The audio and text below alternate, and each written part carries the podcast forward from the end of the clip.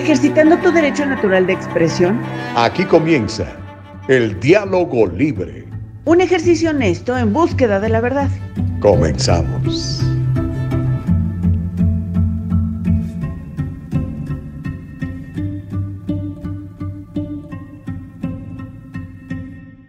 ¿Cómo te va? Bendito sea mi Padre que estamos completamente vivos, completamente en vivo son ya las 7 de la mañana, dos minutos, tiempo del Pacífico de los Estados Unidos. Qué privilegio saludarte desde algún lugar en el sur de California, darte la bienvenida a ti que vives en California, que vives en los Estados Unidos, en cualquier parte del mundo donde te encuentres. Te mando un abrazo a través de Facebook como a Julie Dalaví, a través de eh, YouTube como a Anabela Carreño. ¿Cómo están? Buenos días. Preparados porque el día de hoy tenemos un verdadero programazo ya sabe que todas las mañanas la producción se pule para traerle lo mejor posible en noticias, en comentarios, en entrevistas. Hoy tenemos muchísima cantidad de información como todos los días, así que le debo de veras dar las gracias a usted que nos regala dos horas de su vida, porque de 7 a 9 tiempo del Pacífico en la mañana le regalamos el diálogo libre a través de nuestra página de internet, eldialogolibre.com a través de nuestra plataforma de YouTube, eldialogolibre.com, y quiero decir el diálogo libre, y también en Facebook como el diálogo libre. Por favor, suscríbase, forme parte de esta gran comunidad que ha crecido orgánicamente de una manera extraordinaria, así que le puedo adelantar que si usted nos da un like y nos pone seguirnos en Facebook, va a entretenerse, va a divertirse, pero sobre todo va a encontrar muy buena información, muy buena información que es casi seguro que no lo va a encontrar en las plataformas tradicionales de televisión, de radio y de prensa de los Estados Unidos o del mundo. Y también si hace lo mismo en YouTube, como por ejemplo Anabella Carreño, que ya me quiere proponer como gobernador, eh, bien sencillo, nada más se suscribe a nuestro canal de YouTube, deja su correo electrónico, le da un clic a la campanita y le alertamos cada vez que estamos saliendo en vivo. De hecho, hoy estamos saliendo en vivo también a través de Instagram. Me acabo de dar cuenta porque me llegó la alerta aquí, mi querida Nicole Castillo. Estás en todo, mujer. Así que también en Instagram nos puedes ver ahorita si tienes la plataforma. Se llama El Diálogo Libre, igualito. Y ya sabes que este programa se queda en forma de podcast para que lo escuches más tarde en, en Spotify, en Apple Podcast y también en Anchor. Si tienes cualquiera de esas tres plataformas, los vas a poder escuchar de manera gratuita. ¿Cómo la ves? Octavio Campos, digo Octavio Vargas, ¿cómo estás? Buenos días, Gus, dice Octavio Vargas, buenos días, hermano. Imelda Gallegos también le damos los muy buenos días. A Corina Uriarte ya está uh, conectada. Carlos Madrigal, también muy buenos días. Rosalina Gutiérrez, que nos visita anda, me imagino que bien contenta y bien feliz eh, porque viene de Arizona a California a disfrutar, por supuesto, del buen clima, de los altos impuestos y de la gasolina más cara de los Estados Unidos. Así que bienvenida también. Don Homero ya se encuentra también. Hola Homero, ¿cómo estás? Dice, espero que el día de hoy la cascada de mentiras no se parezca a las cascadas del Niágara, sea más bien ya un buen caudal de un antiguo río que se secó. Órale. Pues mira, tenemos un chorro de información, tenemos un chorro de información. Váyase preparando. Mire, uh, el día de ayer, en una noticia que va a afectar, creo, a, a la parte de la comunidad indocumentada, los indocumentados, declaró la Corte Suprema de Justicia, no tienen derecho a fianza. ¿De qué se trata esto? Bueno, vamos a tener a las siete y media al abogado José Jordán para que nos platique esta decisión el día de ayer del SCOTUS, del Supreme Court of the United States of America, que declaró que los inmigrantes no tienen derecho a audiencias de fianza, incluso después de haber sido detenidos por inmigración eh, durante seis meses. Va a ser mm, importante que conozcamos todos estos detalles.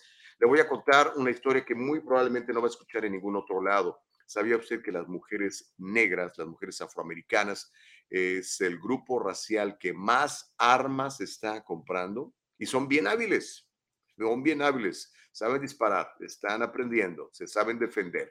Le voy a contar cómo la Casa Blanca insiste en que Biden se va a postular para el 2024. Hermanos y amigos demócratas, ¿les parece buena idea que eh, Biden se reelija o busque reelegirse en el 2024? Mientras tanto, en una nota que seguramente usted ya se lo sospechaba, ayer lo comprobé eh, platicando con un cuate que hace bienes raíces en Baja California.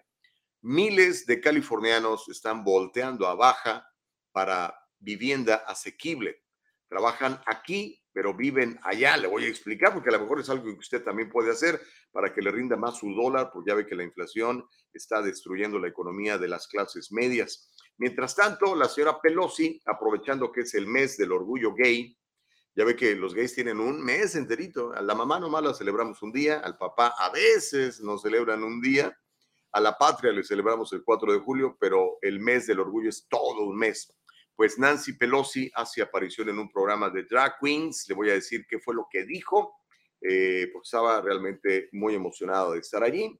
Y a propósito de este asunto, cada vez más jóvenes, incluidos los hispanos, se están identificando como la comunidad, como parte de la comunidad LGBTQ+.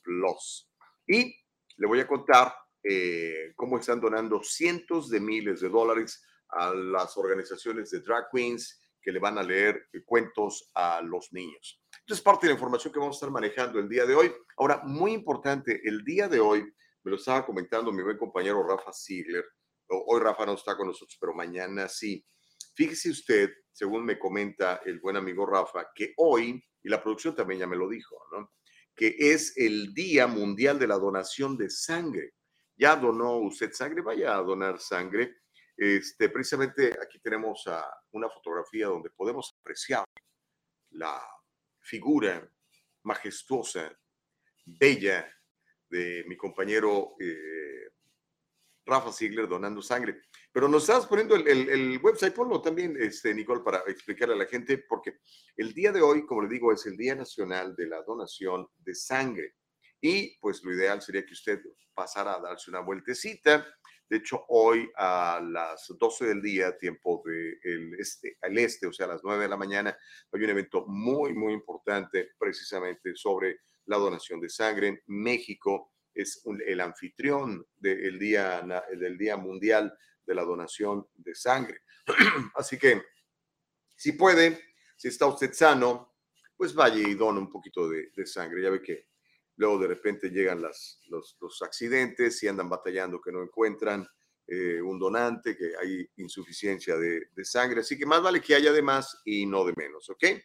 Así que va a ser de manera presencial en la capital mexicana, que es el país anfitrión eh, global, y va a ser transmitido por youtube.com diagonal PAHOTV, si lo quiere ver usted en vivo, va a estar en YouTube com diagonal PAHOTV, la transmisión del evento desde la Ciudad de México de donar sangre. Así que bueno, Día Nacional, digo, Día Mundial de Donar Sangre. Mira, ahí está Rafa, se levantó temprano para ir a donar sangre. Bien hecho, me quedo Rafa. Él es Rafa, ¿eh? Que no le engañe la mascarilla. Sí, es Rafa, sí. ¿Ok? Ahora pues. Good morning, dice Evelyn Guevara. Good morning, everyone. How are you, Evelyn? It's a pleasure having you. Eh, having you on the, on the chat. Mirta Pérez dice buenos y bendecidos días para ustedes, a todos aquellos que escuchan el programa. Gracias, Mirta. Eh, Homero, ahora que Homero, dice, por favor, los conservadores no vayan a donar.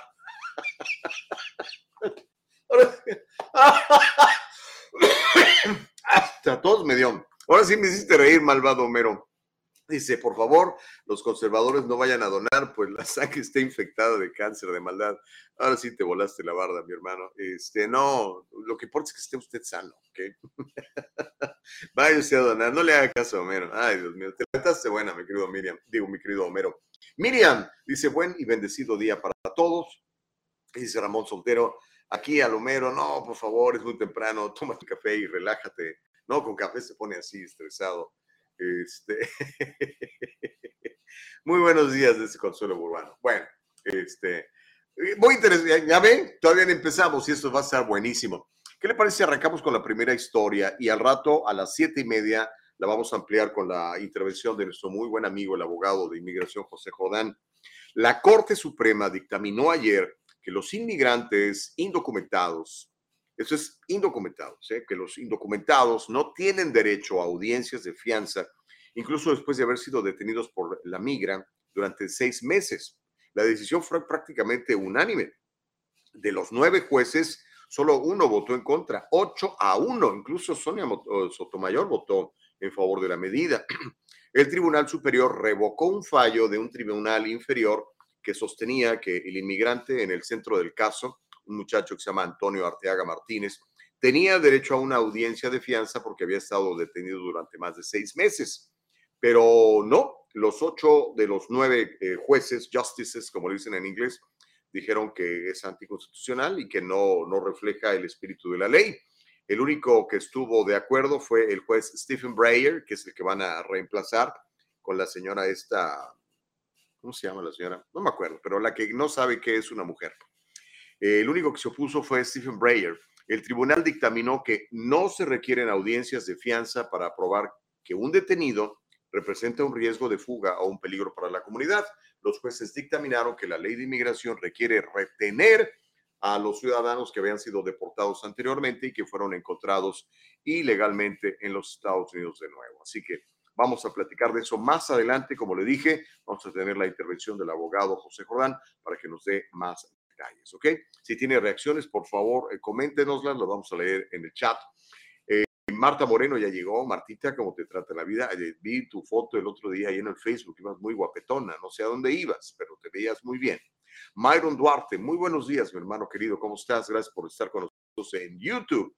Um, Amilcar dice, excelente programa. Uy, qué amable, gracias Amilcar, te mando un abrazo. Uh, Homero dice, ¿por qué no estamos hablando de la gran mentira de Donald Trump?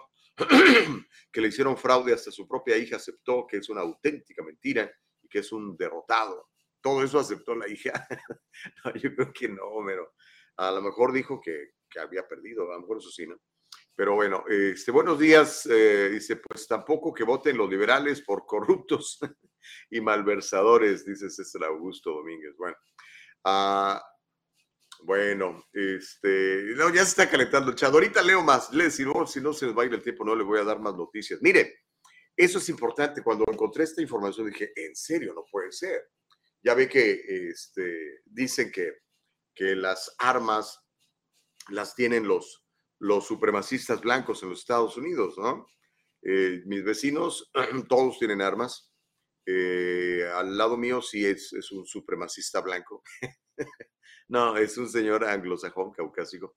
Pero del otro lado tengo unos uh, inmigrantes uh, sudcoreanos eh, del otro lado tengo, ¿qué son? Es una, es una, es una maestra, es una gringa. ¿ah? Ha ser supremacista blanca también. Este, pero bueno, lo que le quiero decir es que encontré este dato. Las mujeres negras, las mujeres afroamericanas, eh, son el grupo racial que más armas está comprando. Y esto lo encontré en una revista que se dedica a puros temas liberales para mujeres que se llama NY Mag The Cut.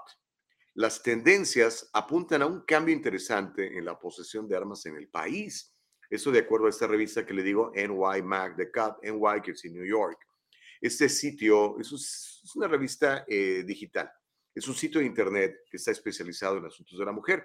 Encontró que las mujeres negras son el grupo de propietarias de armas de más rápido crecimiento en el país el aumento en la posesión de armas es complicado, ¿verdad?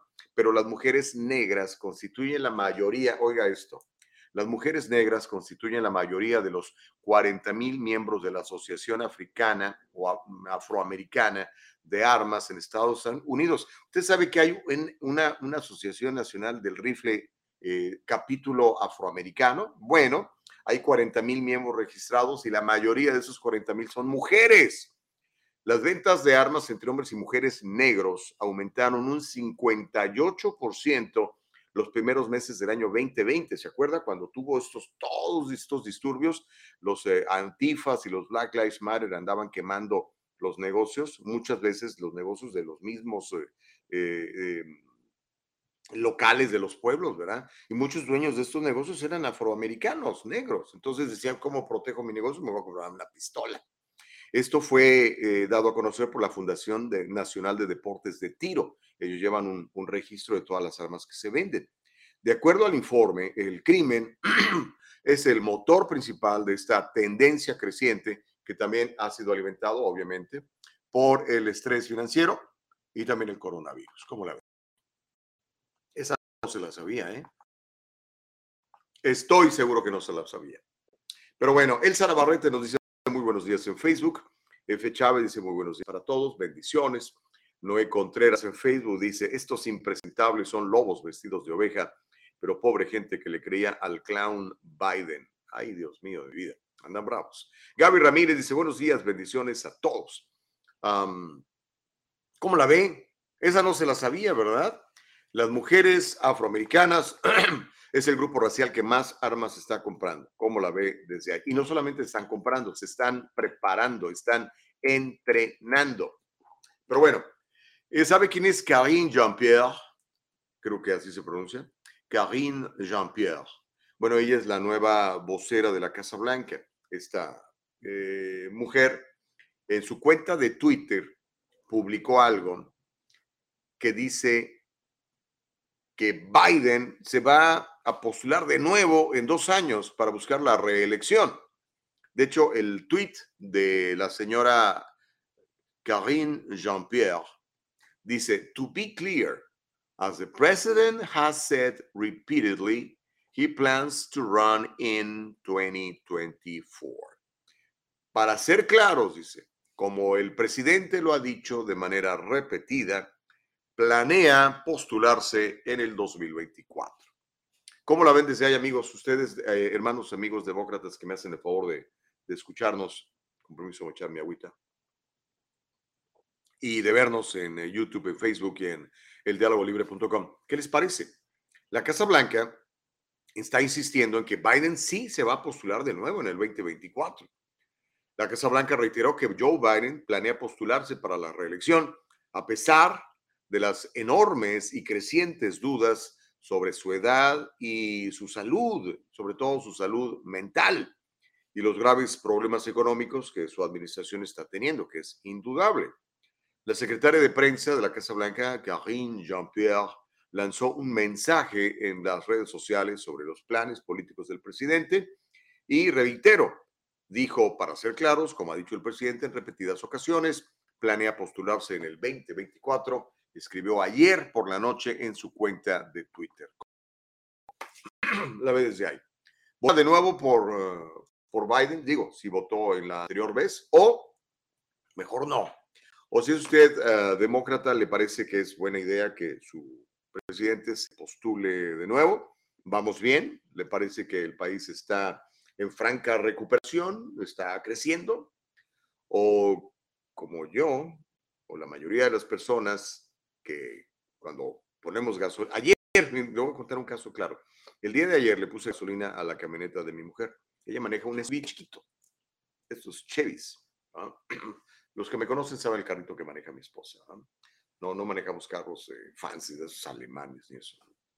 Este, normalmente eh, el tanque se llenaba con 40, 42 dólares hace un año. Hoy pues ya se lleva 76. Imagínense nada más. Y como le digo, ¿no? Pues bien que mal uno hace la lucha, trabaja, ¿verdad? Voy, cierro otro negocio, veo otro cliente, etcétera, y sale uno adelante. Pero la gente que vive con un fixed income, ¿cómo le está haciendo? Toda mi gente trabajadora que trabaja por X cantidad a la hora, 15, 20, 25 dólares la hora, ¿cómo le hace? Si para llenar un tanque ahora le está costando el doble. Qué, duro, qué difícil. Pero bueno, este, si está usted contento con la actual situación de las cosas, por favor, vuelva a votar igual. Si no, pues cambie, ¿no? dice Homero Escalante, los demócratas quieren asegurar otra revolcada contra Donald Trump y sus pantuflas conservadoras.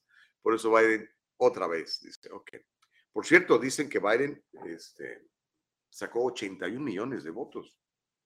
81 millones, el mayor de la historia. Así de popular es el presidente. No, claro que no, su nivel de desaprobación es altísimo, altísimo, en serio, pero pues dicen que sacó 81 millones de votos, ¿verdad?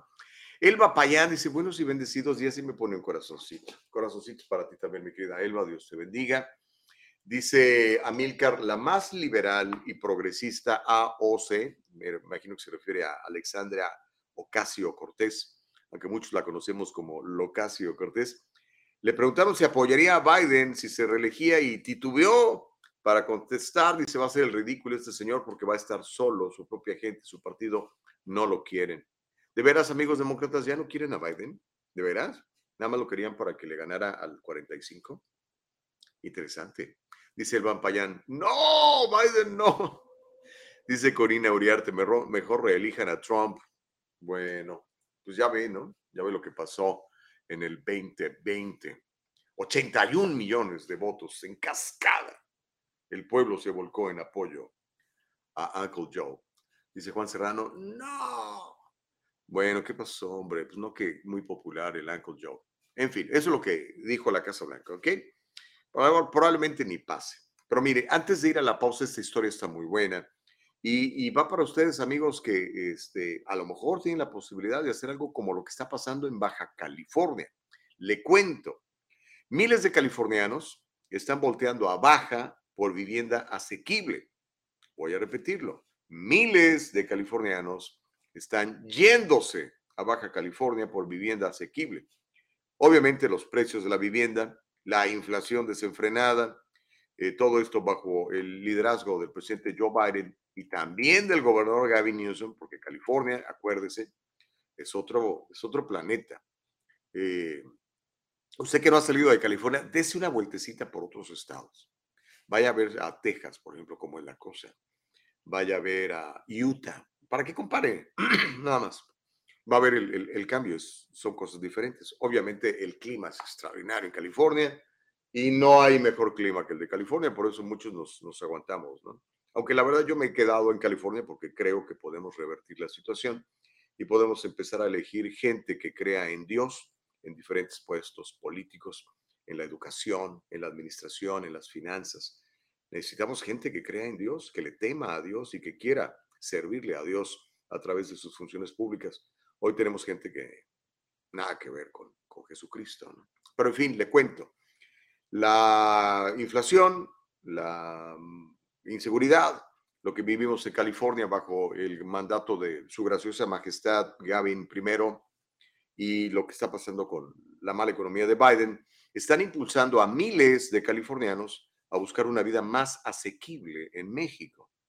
Vea usted lo que me dijo Darrell Graham, que trabaja en una empresa que se llama Baja 123 Real Estate en Baja California. Dice, diría que al menos la mitad de los nuevos compradores en Baja California vienen de California, dijo el señor Graham. De repente, el costo de los impuestos, las tasas de criminalidad, la política, todas las cosas con la gente, con las que la gente no está contenta en California, se están trasladando a México.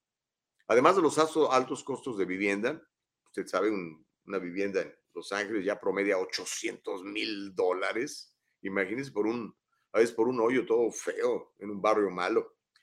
El trabajo remoto, el que mucha gente esté trabajando, así como por ejemplo hoy, en lugar de estar yo en un estudio de radio o de televisión, estoy aquí, mire, en la comodidad de un rincón de la sala de mi casa, platicando con ustedes. Entonces, eso ha permitido que mucha gente diga, ah, caray, pues si puedo trabajar desde cualquier punto, ¿Qué tal si agarro mis 3 mil dólares, mis 4 mil dólares, mis 5 mil dólares, que ya ahorita en California no me alcanza para mucho, y me los llevo a Baja California? Me compro allá una casa o rento un apartamento de lujo que me va a costar a lo mejor mil dólares. Voy a tener Ocean View. ¿eh?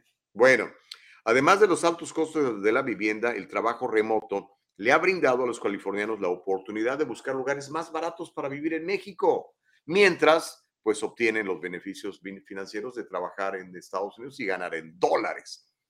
Escuche esta, esta información. Más de 367 mil personas abandonaron California el año pasado. Más de 367 mil personas abandonaron California el año pasado.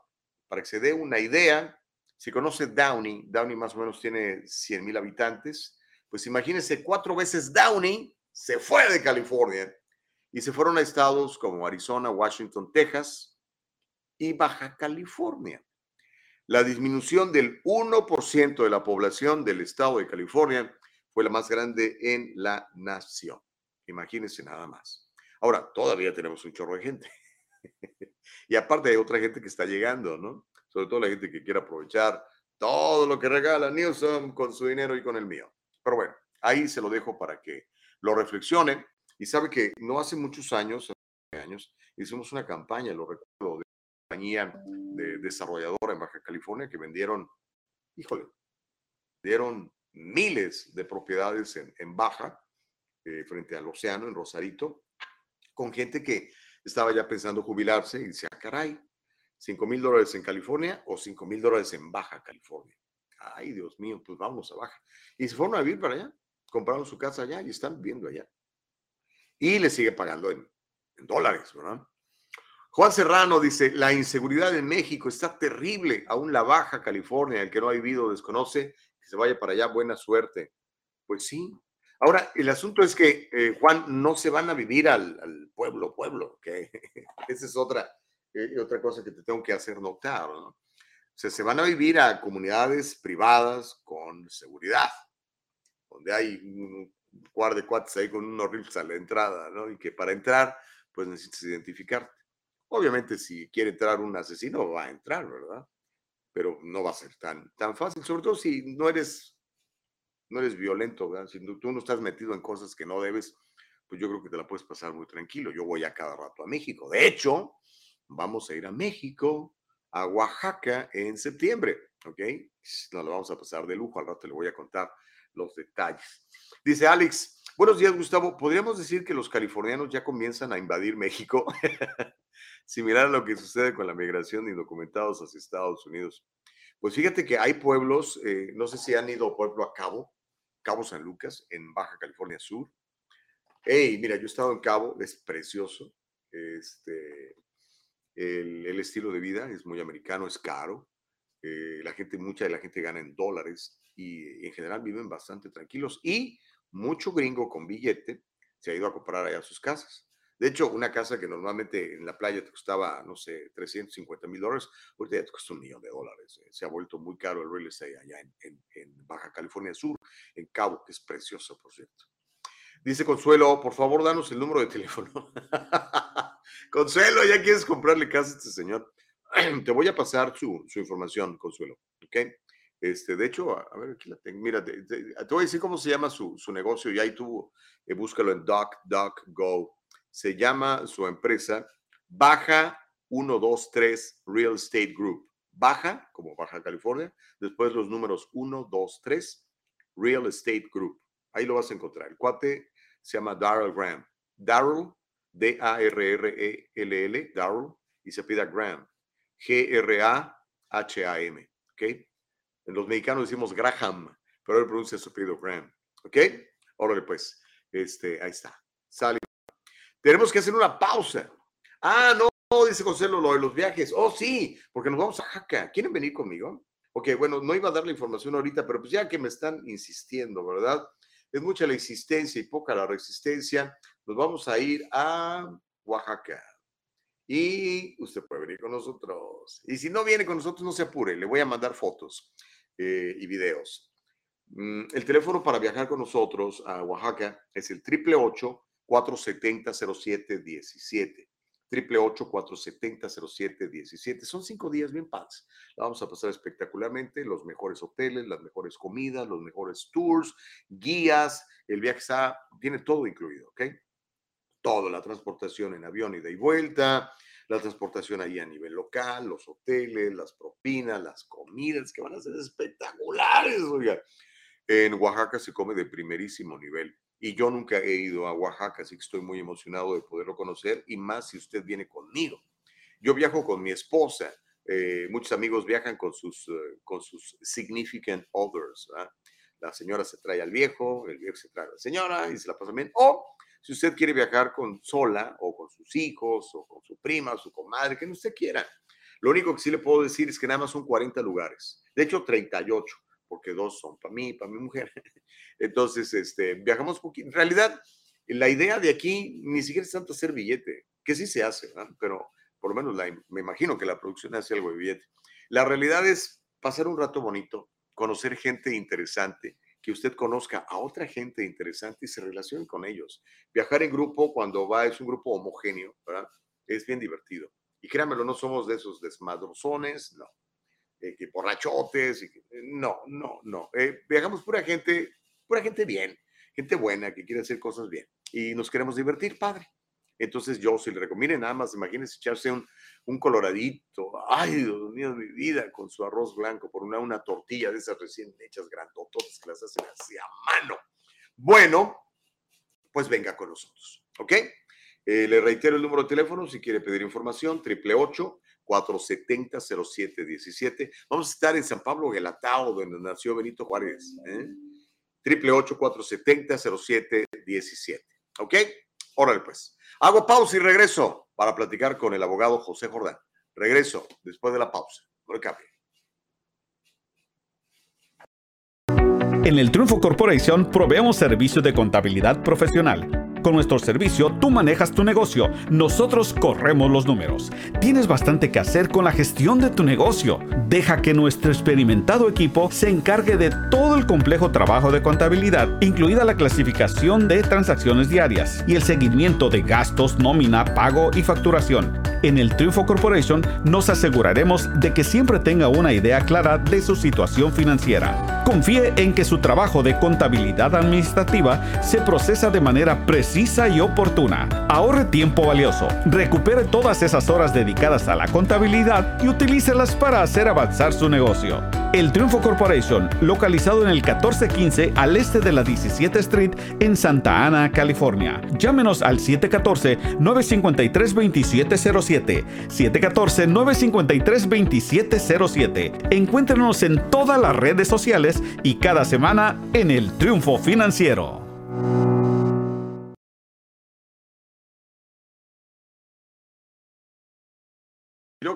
Oiga, eh, estamos ya de regreso.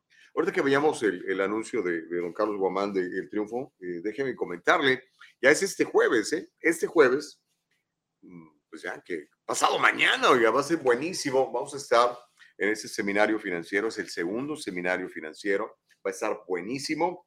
Eh, ya han confirmado 60 personas, vamos a ver cómo le hacemos para, para acomodarlas a todas. Este, así que pues, si usted no se ha registrado, llame 714-953-2707 714-953-2707. La vamos a pasar espectacular vamos a aprender mucho, ¿ok? Pero mire, ya tengo al abogado José Jordán. Me encanta el abogado José Jordán porque además de que es un, tipazo, es un ejemplo para muchos.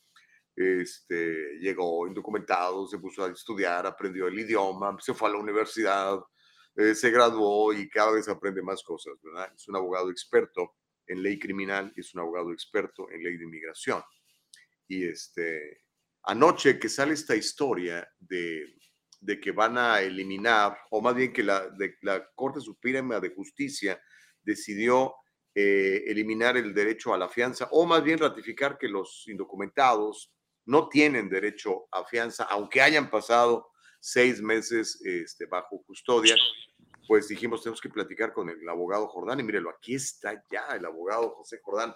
Abo, ¿cómo estás? Muy buen día, qué gusto saludarte, abogado. Buenos días, Gustavo, y buenos días, mi gente. Alegre estar aquí. Oye, gracias por, por, aceptar la invitación. Siempre que te llamo, nos respondes. Eh, eres un tipo que realmente sirve a la comunidad y la sirve muy bien, así que muchas gracias, José. Quiero este, preguntarte, esta, ¿qué, ¿qué significa esto que la Suprema Corte de Justicia, Justicia en una votación de 8 a 1, además, hasta Sonia Sotomayor se alineó con, con los conservadores, decidiera que, pues, que era anticonstitucional lo que había declarado una corte menor, de que decía que esta persona, por haber estado más de seis meses encerrado, tenía derecho a una audiencia. Correcto, Gustavo. Y anterior una demanda que estaba aquí en el noveno circuito era Rodríguez, uh, Rodríguez Bond, se llamaban, aquí especialmente en California. Yo saqué muchísimas personas confianza abajo de esta ley. Lastimosamente, esto no es nueva noticia, lastimosamente, en el nivel inmigratorio para nosotros abogados, porque ya eh, eh, durante el argumento habíamos visto que los jueces ya estaban haciendo preguntas como casi dándonos un poquito la respuesta de qué iban a, a decidir. Y sí, correcto, Gustavo. Lastimosamente, muchísimas personas van a ser detenidos y ahora pueden ser detenidos indefinitivamente hasta que ellos hagan su decisión en si es que tienen un beneficio migratorio abajo de un caso que se llama Johnson. Uh, pero claro, no es el único caso donde hubo una decisión. Uh, lastimosamente, uh, eso yo pienso que no es bueno para, digamos, inmigrantes. Ok, a ver, explícame entonces cómo está la onda. Si yo vengo ahorita, por ejemplo, en, una de estas caravanas, ¿no? Y este, entro al, país y me detienen, ¿no voy a tener derecho a una audiencia? Bueno, sí tienes derecho a una audiencia, pero no una audiencia después de seis meses. Ah, la ley dice que cuando una persona está detenida, eh, el juez tiene que decidir si es que esa persona puede salir con fianza, lo que se llama como un bond motion, ¿ok? Y eso se pueden hacer alrededor de todos Estados Unidos dependiendo de dónde están detenidas las personas. Pero ¿qué pasa si el juez dice, no, sabes qué, no te voy a dejar ir? Y esta persona ahora está entascado ah, tratando de meter apelaciones, pelear esa deportación y un, caso de deportación puede durar años. Si es que están años allí, bueno, Ahora aquí va la pregunta. Si usted cree que esos inmigrantes merecen estar en básicamente una cárcel durante todo ese tiempo. Y este es el argumento que, que hubo en frente de la Corte Suprema, donde un señor uh, estuvo detenido y básicamente, lastimosamente, estuvo detenido por más de seis meses. Ya para cuatro meses sometió una moción diciendo, hey, yo quiero salir confianza. Uh, la, la, Corte dijo, sí, tienes derecho de tener otra audiencia de fianza porque seis meses ya es mucho tiempo. Y bueno, ahí es donde eh, el mismo Biden que pensábamos, que uh, muchísimas personas pensaban que iba a ser uh, un gran peleador para, para, inmigración, lastimosamente peleó para eliminar este beneficio a los inmigrantes. Y ahora lo que se mira es que tienen una audiencia y si es que no la ganan, entonces puede ser que ustedes estén detenidos el resto del tiempo, Gustavo. Oh, wow. O sea, sería entonces una sola oportunidad de esa audiencia. Correcto. Si no vence entonces ahí se puede quedar indefinidamente. Ahora, ¿qué pasa con una? Digamos, en, el caso de, esta, de esta persona, eh, tengo el nombre aquí, se llama Antonio Arteaga Martínez. En el caso de Antonio Arteaga Martínez, ¿qué opciones tienen? Ya que le dijeron que a pesar de que ya estuvo encerrado seis meses, no le van a dar una audiencia. ¿Qué opciones tiene? Tiene dos opciones. Número uno, eh, puede, salir su, ah, puede firmar su salida voluntaria y regresarlo a su país.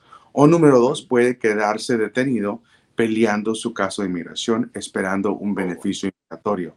Y si no lo gana, bueno, regresamos a la primera opción, lo saquearon del país. O sea, no hay muchas opciones. Todo esto pues requiere gastos, es un abogado que te representa. El Estado te, te pone un abogado que, que apele tu no, de no. manera... No. No, lastimosamente eh, lo que vemos es que en el nivel inmigratorio, digo, criminal, estatal, o federal te dan un public defender, un defensor público, pero ese derecho no existe en nivel inmigratorio. O sea, si una persona no tiene abogado, entonces allí el juez dice, bueno, no tienes abogado, no has sometido aplicaciones, te voy a ordenar deportado. Así de fácil, lastimosamente, Gustavo. Oye, abogado, ¿y hay muchos casos como este muchacho Arteaga Martínez en ese momento? Oh, sí, Muchísimo. Bueno, e, el caso de él fue un poquito también especial porque eh, todo el mundo quizás está pensando, oh, bueno, él se presentó, pidió asilos y, lo tuvieron detenido todo ese tiempo. No necesariamente. El señor Arteaga fue deportado anteriormente y trató de regresar indocumentado después de ser deportado. Y allí es donde aplicó para dos diferentes beneficios que no es asilo, pero es como asilo, que se llama withholding y CAT. Y esos dos beneficios uno puede aplicar aunque sea deportado anteriormente. Pero si es que aplica para esos beneficios, es más difícil para que un juez lo deje salir, porque ese juez dice, bueno, ya te dimos, tuviste tu chance, ya te dimos la deportación y ahora lastimosamente ah, no veo que, tengas un caso fuerte, pero vamos a pelearlo porque la ley dice que tienes el derecho de pelear este caso. Y allí, eh, por eso es que él ha estado detenido todo ese tiempo. Órale. Eh, una, una, última pregunta, abogado Jordán, y que si tienen preguntas ahí, por favor, ahorita, agarro cuando. Eh, abogado Jordán, entonces,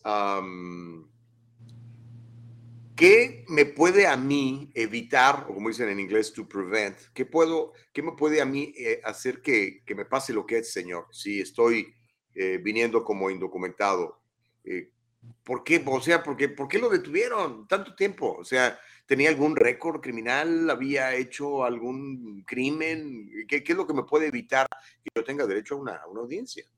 Eh, y eso es, aquí va la cosa, Gustavo.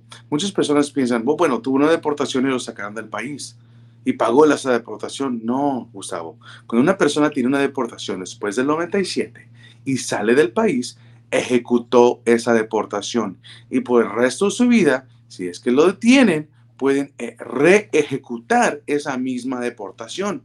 O sea, si el día que te dan una deportación, bueno, si es que sales del país, entonces tienes, eh, lastimosamente, ya ejecutaste y ya se acabó. Y eh, eh, tus beneficios son bien limitados después que sales del país. Por eso es que, que, hablamos, eh, yo digo eso, en el programa, que si una persona tiene una deportación, le dieron salida voluntaria, no salga del país. Espérese, porque si es que algo cambia, tiene un hijo 21 que se va a la militar o una 245I o algo más, hay una manera donde podemos regresar a la corte y borrar esa deportación pero si es que salieron después del 97, bueno, ahí la ejecutaron, ponieron una estampa en su pasaporte, eh, digo, en, su deportación. Y así me, eh, hace el caso mucho más difícil para recibir un beneficio migratorio en el futuro. Wow. Eh, mira, Robert Martínez comenta, dice, hashtag tengan, dice, les tole con el dedo, ahora que digan que Trump era racista.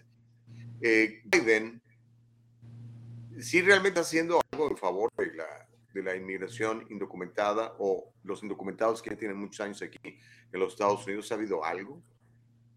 Bueno, puedo ser honesto. Ah, yo pienso que inmigración es mucho mejor para nosotros inmigrantes abajo de Biden que Trump, pero sí no te estuviera mintiendo si no te dijera que estoy un poquito decepcionado en, en, la trayectoria que ha tenido Biden, porque ha seguido peleando casos que nosotros pensamos que no iba a pelear. Ha seguido, digamos, tratando de enforzar leyes que yo pienso, yo pensé que él también pensaba que eran injustos, como digamos las personas de Ramírez contra Brown, de TPS, que todo mundo ah, se estaba haciendo residente que tenía TPS y un hijo de 21 mayor. Ah, y bueno, ¿qué hizo Biden? Siguió la apelación de Trump y ganó. Y ahora Ramírez contra Brown ya no existe. Sánchez Mallorcas ahora es la ley y personas que tienen TPS y un hijo de 21 no pueden hacerse residentes sin tener un poquito más obviamente me decepciona, Gustavo. No te voy a mentir. Ah, pues es la política, los juegos de la política y siempre usan a la gente como, pues como, como mercancía para, para ganar o perder votos, en fin. Oye, abogado Jordán, antes de dejarte ir, eh, tienes tu programa de radio, menciona tus redes, tu número de teléfono está apareciendo ahí, es el 626-594-5321.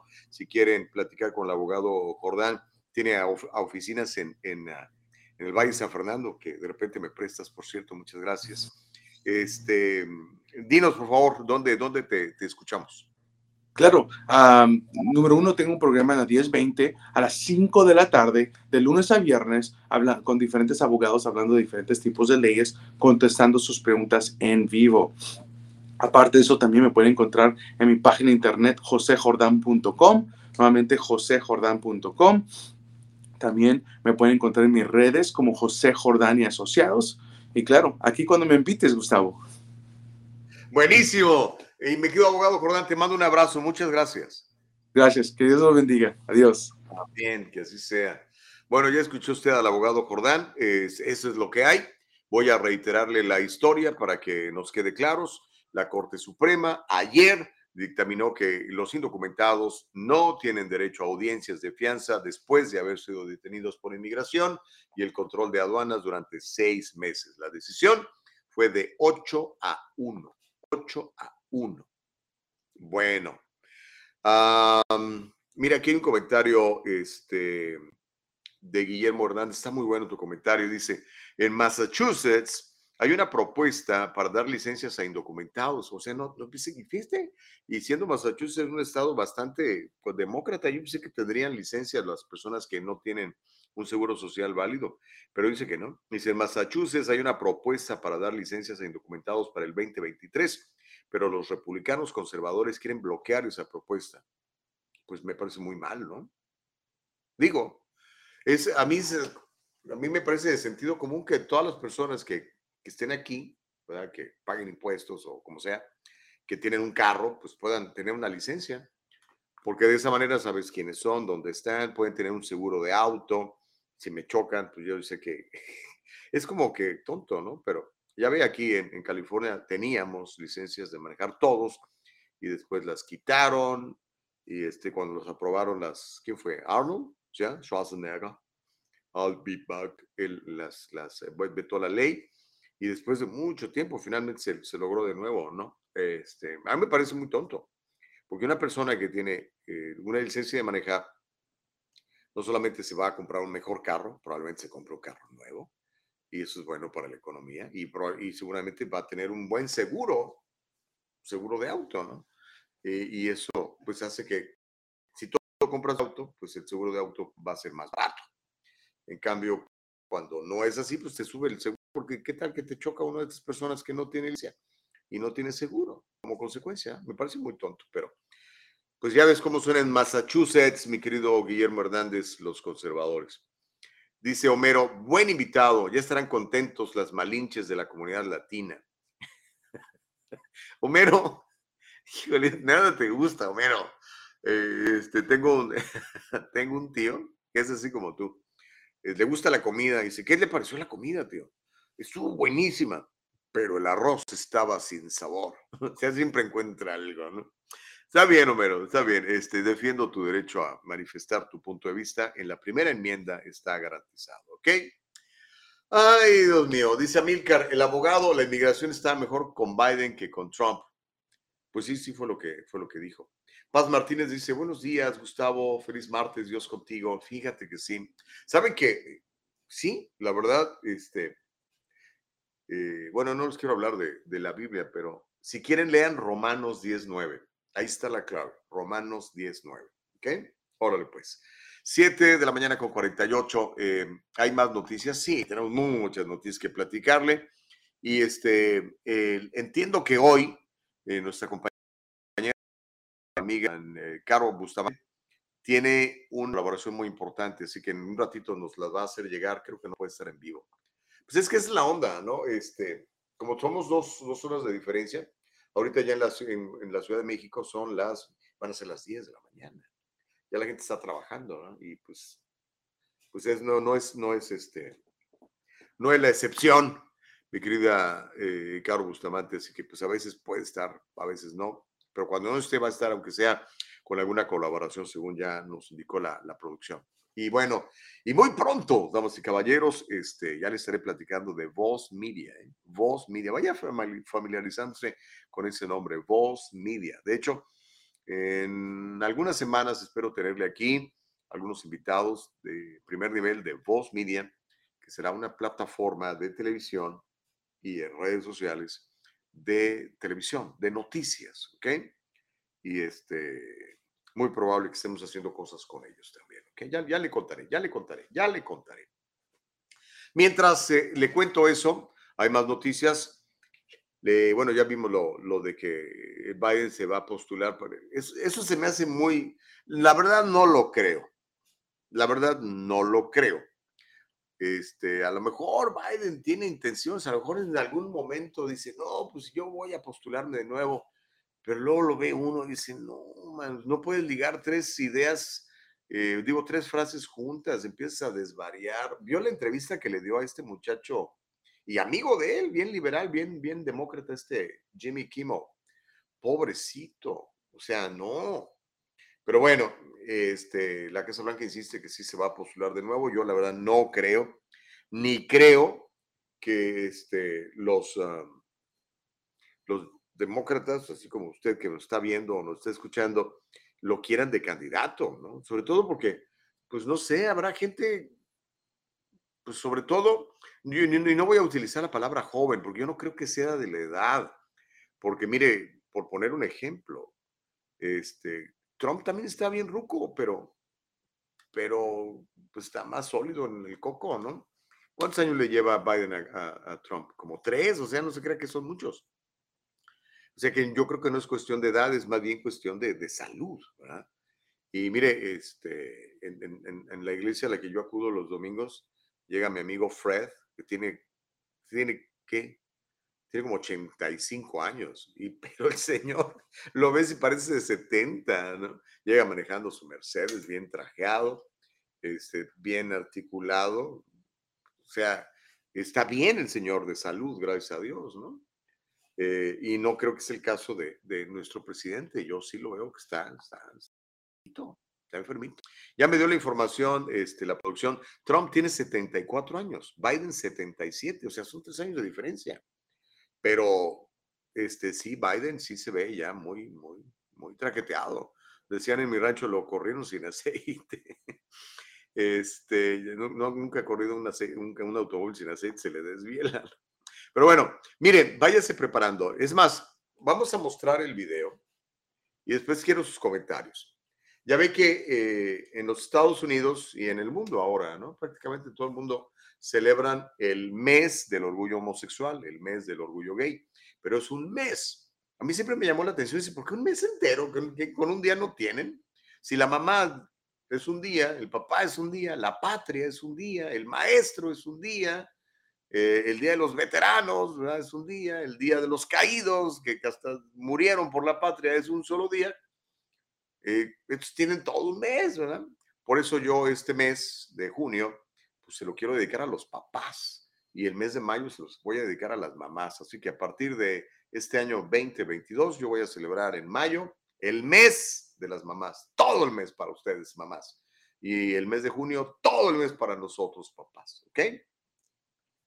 Digo, si la comunidad LGBTQ puede, porque nosotros también no vamos a poder, ¿no? Pero bueno, le cuento. La presidenta del Congreso, la señora Nancy Pelosi, estuvo en un programa de televisión que es como una competencia eh, de drag queens, ¿ok? Drag queens son estos señores que se caracterizan, creo que esa es la palabra correcta para no ofenderlos, porque no se disfrazan, o sea, no es como disfrazarse de Superman o del zorro, sino que se caracterizan, y usan un maquillaje muy recargado, pelucas muy, muy llamativas y compiten para ver quién es el mejor señor que puede ser la mejor drag queen. Y el más famoso y productor de este, producto, de este programa se llama RuPaul, se llama el señor. Estuve leyendo de él. Y este, tenemos el video donde llega la señora Pelosi, la presidenta de, del Congreso, al programa y este, y bueno, vamos a hacer una cosa. Vamos a la pausa y cuando regresemos le vamos a presentar el video donde la presidenta de la, del Congreso de los Estados Unidos eh, habla y participa en este programa y después vamos a, a, leer la historia de lo que se trató. Voy a tratar de traducirle un poco lo que dijo la señora Pelosi al español y, este, y después platicamos. ¿Late? Pues. Entonces, hagamos una brevísima pausa y regresamos con este asunto de la mujer más poderosa de los Estados Unidos en este programa de RuPaul. Volvemos. El abogado José Jordán es un inmigrante como muchos de nosotros. Llegó indocumentado y fue aquí donde se hizo residente y se convirtió en ciudadano y ahora es presidente y fundador de la firma legal José Jordán y Asociados, donde unido a otros abogados se especializan en casos de inmigración, casos de accidentes y casos penales y criminales.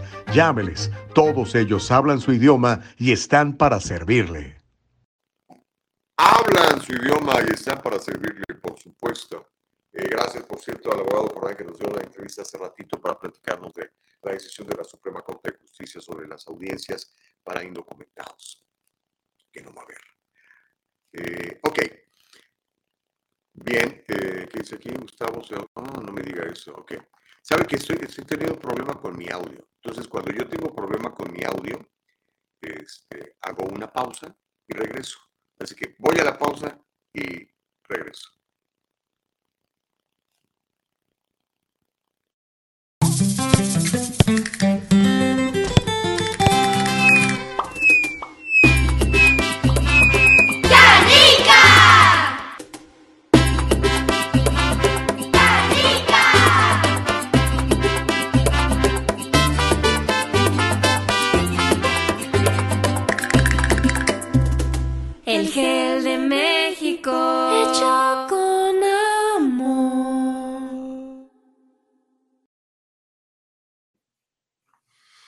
Ok.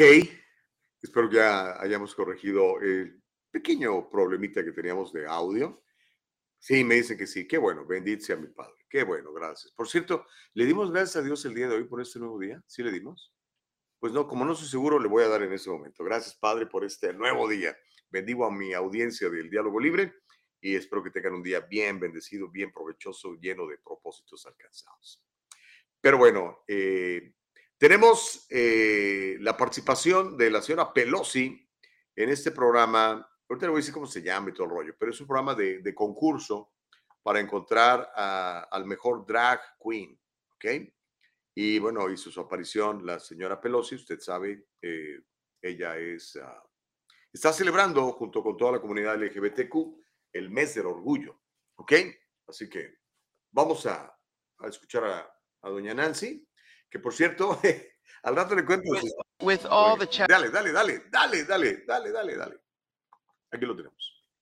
with all the challenges facing our nation, what words of wisdom do you have for us? Well, the single most important thing I can say is to vote. With the midterm elections coming up, it's very important for people to make their voices and their vote heard.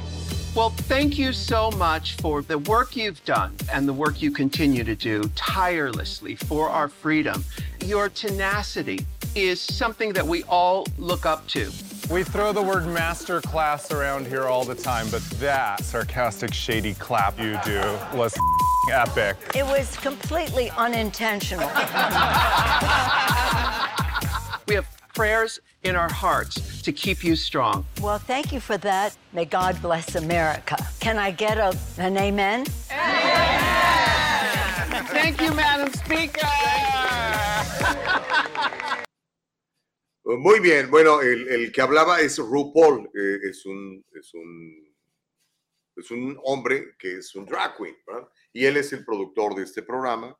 Eh, ahorita le digo cómo se llama, pero es una, es una competencia de drag queens. Eh, de, de hecho, se llama RuPaul's Drag Race, la, la carrera o la competencia de drags de RuPaul. Y bueno, como ya escuchó, básicamente le dio las gracias porque dice que es una defensora de, de los derechos de, de votar y de los derechos de, de la comunidad, en este caso la comunidad LGBTQ. De tal suerte, pues, que la presidenta de la Cámara de Representantes, Nancy Pelosi, representante de California, dijo que los hombres que se expresan libremente como drag queen es de lo que se trata Estados Unidos. Dice, that's what United States of America is all about hizo sus comentarios durante la aparición en esta temporada de este programa que se llama RuPaul's Drag Race. Dijo la señora Pelosi que es un honor estar aquí para decirles a todos lo orgulloso que estamos de ustedes. Dijo gracias por la alegría y gracias por la belleza que traen al mundo. Continuó diciendo, y estoy, citando textualmente las palabras de la, la señora Pelosi, dice, su libertad de expresión al vestirse de drag queen es de lo que se trata Estados Unidos. La aparición de la señora Pelosi se produce inmediatamente después de la controversia nacional sobre la insistencia de la izquierda en normalizar eventos como las horas de cuentos drag queen para niños y lo que pasó en Dallas hace menos de 10 días, donde en un evento este, los niños, los niños participaron en la, la pasarela de, de las drag queens en un bar de Dallas. Pero bueno, ¿qué le parece? ¿Cree que le va a traer muchos votos, mucha preferencia? Y como dice ella, buscar este, controlar, seguir controlando el Congreso y no perder el, Senado en las próximas elecciones o este tipo de, de apariciones con comunidades tan, eh, ¿cómo podemos llamarlo? Pues por lo menos polémicas, ¿no? Este, eh, o que donde los conservadores ah, caray, ¿qué onda? Puede alienar el voto y hacer que en lugar de ganar puntos pierda votos. Es una medida calculada, obviamente, por parte de la señora Pelosi en aparecer en ese tipo de eventos. Ah, y es una de las razones por las que, por ejemplo, la Iglesia Católica de San Francisco no le quiere dar la comunión a, a la señora Pelosi, ¿no? Porque dice que apoya ese tipo de, de movimientos que son, digamos, contrarios a, a la manera de pensar de la, de la Iglesia Católica en este caso, ¿no? Pero en fin, quiero leer sus comentarios porque aquí es donde se pone sabrosa la cosa, ¿ok? Pero este, En un rato más vamos a tener a Caro. Me dices a qué horas tenemos a Caro, mi querida Nicole Castillo, porque va a estar desde su celular en vivo en algún lugar de México. Uy, me gusta eso, en algún lugar de México. Dice Norma García Romero, buenos días chicos, ¿qué me parece? Y pone ahí unos iconos de gente que no está nada contenta. Este, ok, está bien, Norma, es tu opinión. Homero dice, la constitución ratifica las palabras de la señora Pelosi. No importa cómo te veas, no importa si eres pobre o rico, tu religión, tu raza, o si eres inmigrante, expresarte y ser feliz es el mensaje de la constitución. Homero, tienes razón. La primera enmienda de los Estados Unidos protege ese derecho. Si tú quieres ser drag queen, puedes ser drag queen. Si tú quieres ser piloto aviador, puedes ser piloto aviador. Cierto. Obviamente, digo, tienes que tener habilidades y si no, no las tienes, pues aprenderlas, ¿verdad? completamente de acuerdo. Dice F. Chávez, me sorprende que esta mujer no haya dicho en sus palabras de sabiduría que se vacuna. ok, F. Chávez. Eh, pero luego al final dice, este, Dios bendiga a los Estados Unidos. Dice, ¿puedo tener un amén de ustedes? Y ahí los drag queens dijeron, amén. ¿Ok? Órale. Dice Consuelo Burbano, gracias por tus bendiciones. No, hombre, qué bueno. Consuelo, yo creo que debemos de bendecirnos unos a otros, como dice Pablo en, en, eh, en el Nuevo Testamento, ¿no? Debemos edificarnos unos a otros. El pueblo de Dios tiene que orar por, por todos nosotros. Estoy cierto de eso, Consuelo. Paz Martínez dice, ya se escucha bien. Ay, qué bueno, bendito sea Dios. Porque ya ve que tuvimos algún pequeño de, algún pequeño problemita, muy pequeño de, de audio. Dice Corina, Corina Uriarte, inviten. ¿A dónde quieres que te invitemos? Paz Martínez, a ver, ¿qué, ¿de qué publicaba Pabla? Paz. Dice, ojalá y se mantenga firme la Iglesia Católica y no se la den, oh, creo que se refiere a la comunión. Esa mujer Nancy, puras perversidades para nuestros niños y jóvenes. Ok, bueno, ¿eres conservadora, Paz, o te identificas como, como, como demócrata o, liberal? Porque si es así, pues entonces este, pudiera perder votos la, la, izquierda, ¿no? Y aquí lo que está tratando de hacer Nancy es, pues, ganar votos, ¿no? Decir, miren, nosotros estamos con la comunidad LGBTQ+, vengo aquí a hacer el programa con ellos y a divertirme con ellos y todo lo demás. Este, dice Reyes Gallardo, Carolina de andar por Tehuacán. Ay, tan bonito Tehuacán. Eh, hay que ir. Dice Paz Martínez, soy conservadora. Ah, no, pues con razón, no te cayó muy bien. Robert Martínez dice, el que metan a Dios no significa que sean religiosos ni estén con Dios. Yo en esa imagen veo puras gárgolas y demonios. Ay Dios. Órale pues, me quedo Robert Martínez. Ahí están sus puntos de vista aquí en el diálogo libre. Bueno, mientras llega Caro, vamos con, con otra historia que me, hay muchas historias. Y como estamos celebrando el mes del orgullo gay, el mes del orgullo homosexual, le quiero dar esta historia. Cada vez más jóvenes en los Estados Unidos, incluidos los hispanos, se están identificando como LGBTQ. ¿Sabía usted eso? Bueno, le cuento. Nuevos datos han confirmado que los jóvenes hispanos están impulsando un aumento en la población LGBTQ. El porcentaje de estadounidenses que se identifica como LGBTQ es ahora el 7,1%, más del doble del 3.5% en el 2012. ¿Cómo la ve? ¿Cómo se produjo ese cambio tan grande? Esto es de acuerdo a una encuesta de Gallup que se publicó recientemente. Además, hay una nueva investigación que muestra que las tasas de identificación trans son más altas que nunca, con aproximadamente el 5.1% de los adultos jóvenes estadounidenses identificándose como transgéneros o como no binarios. ¿Sabe lo que es binario? O sea, es que ahora nos ha tocado aprender todo este rollo. Antes eran pues, hombres y mujeres. Entonces ahora los que han inventado esos géneros nuevos o los han identificado, eh, dicen que ser binario es, por ejemplo, yo soy un, hombre heterosexual o una mujer que es heterosexual. Entonces, binario viene de dos, o eres hombre o eres mujer. Entonces, estos, estos, este porcentaje de jóvenes adultos estadounidenses se están identificando como no binarios, o sea, no soy ni hombre ni soy mujer, o estoy en una transición hacia algún lado, ¿no? Entre el 16 y el 22 de mayo se llevó a cabo esta investigación por parte del Pew Research Foundation, encuestaron a una muestra representativa a nivel nacional de 10.188 adultos jóvenes estadounidenses sobre sus experiencias al identificarse como trans o conocer a alguien que es trans. Y bueno, eso fue lo que encontraron. El 5.1% de los adultos jóvenes estadounidenses se identifican como trans y como no binarios y el porcentaje de latinos eh, de la comunidad subió a un 7.1% cuando estaba en el 2012 a un 3.5%. ¿Por qué? ¿Por qué está pasando esto? Eh, explíquemelo. ¿Qué sabe usted?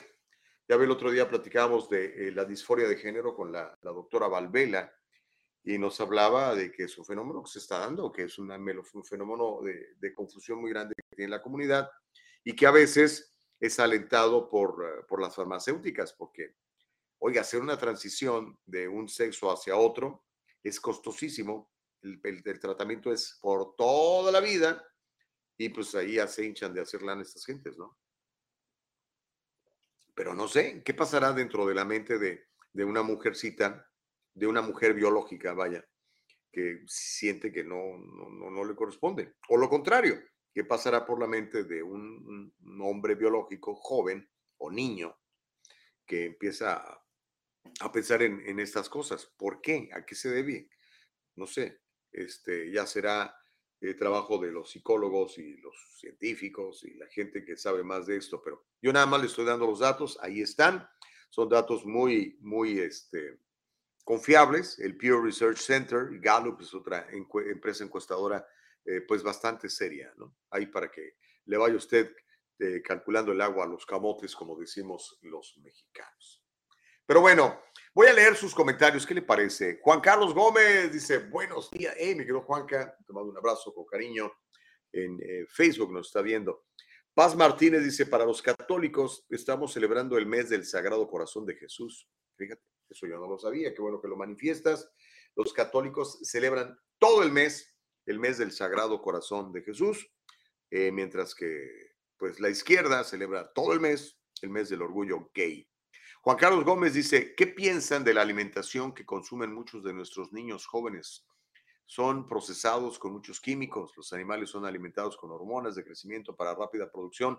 ¿Podrá afectar a nuestros hijos? Yo creo que sí. Mi querido Juan Carlos Gómez, yo creo que sí. Mire, está comprobado científicamente que somos lo que comemos y somos lo que pensamos.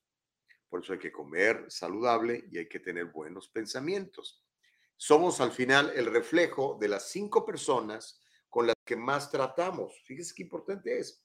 Por eso es que cuando usted se va a casar, debe de ser muy sabio al escoger a su marido o a su esposa, a su mujer, porque es la mujer o es el hombre con el que va a pasar el resto de su vida, por lo menos eso pensamos.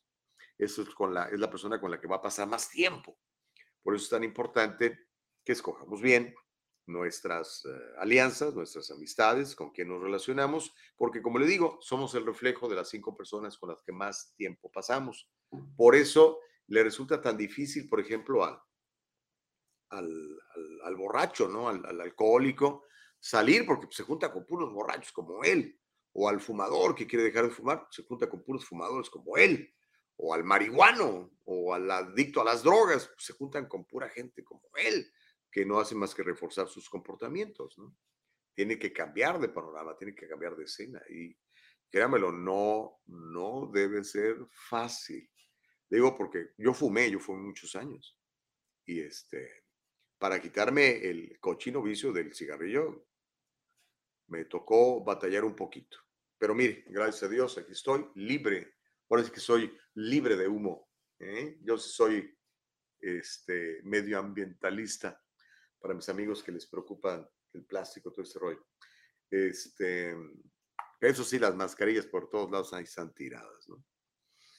Dice Reyes Gallardo, como siempre, sería bueno ir a la raíz del problema.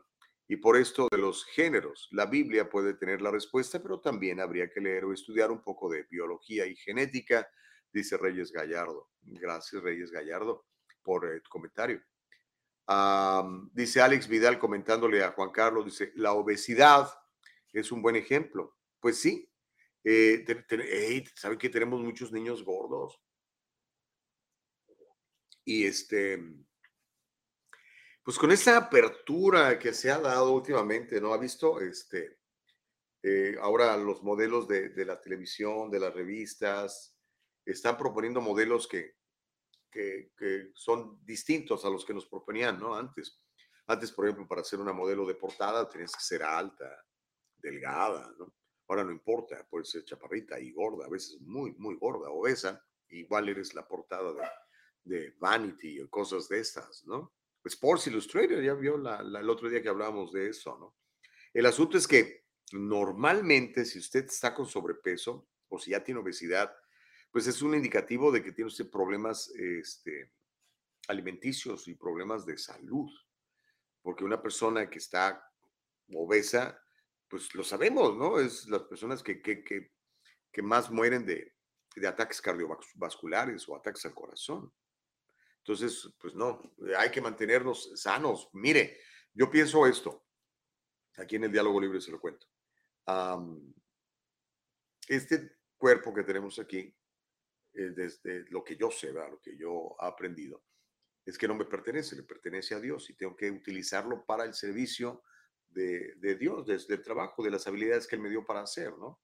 Por eso es que cuando me presta esta buena voz, este, que es de gracia, no, no, no, no la compré, me la regaló Dios.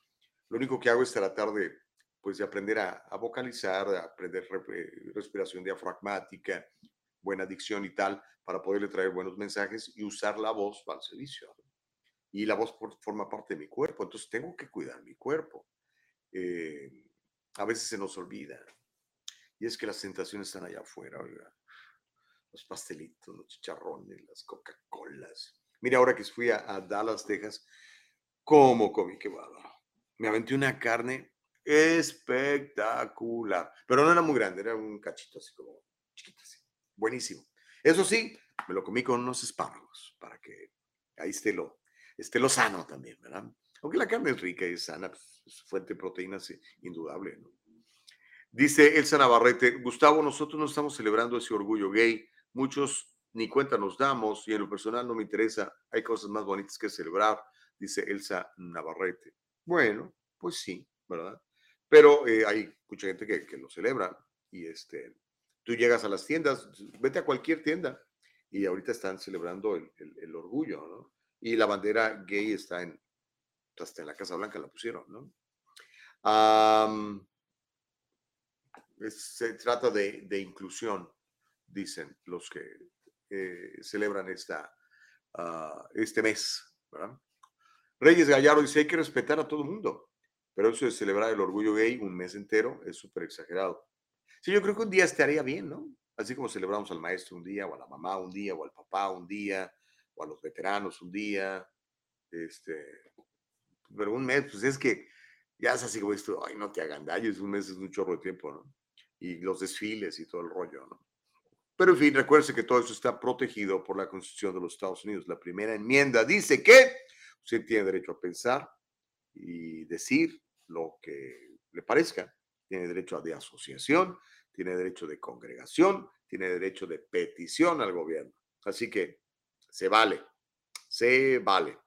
Pero bueno, mire, este, le tengo, ay Dios mío, y es que como estamos en el, en el mes, pues, este, salen muchas historias de estas y la gente tiene que estar enterada de que muchos de sus impuestos se utilizan para proveer esta misma agenda. Mire, este, yo, yo creo que no vamos a tener a Caro, ¿verdad, mi querida Nicole? No, no vamos a tener a Caro, o por lo menos no, no, no ha llegado, a estar muy ocupado. Este, pero sí tengo este video y se lo quiero mostrar ahorita. Le cuento. Es un video de un reportaje hecho en New Jersey y es que resulta que se ha dado a conocer que se están donando cientos de miles de dólares de los impuestos del erario público a las drag queens o los drag queens, no sé cómo decirles, que les leen cuentos a los niños. Entonces, tengo este video, quiero que lo vea. Es algo que está pasando en las bibliotecas públicas prácticamente de todo el país en donde hay un, un momento que le llaman de drag queen storytelling, donde estos, eh, eh, estas- estos eh, personajes, estos, pues estos hombres, ¿verdad? se visten, se caracterizan de drag queens y llegan a leer historias a, a los toddlers, a los bebés, a los chiquitos. ¿verdad? Las mamás, los papás los llevan, porque no es, no es forzado, ¿ok? Y eh, lo hacen, ellas dicen, las mamás o los papás que los llevan, en este afán de que los niños eh, pues abran su mente y que estos niños tengan la posibilidad de exponerse a este tipo de cosas que están sucediendo y que se vuelvan, dicen los papás, las mamás, tolerantes eh, e inclusivos. ¿ok? Entonces, eh, si me pasas el video, mi querida Nicole Castillo, y después platicamos un poquitito de, de, de esto, ¿ok? Aquí está el, el reporte y luego, luego platicamos. Venga.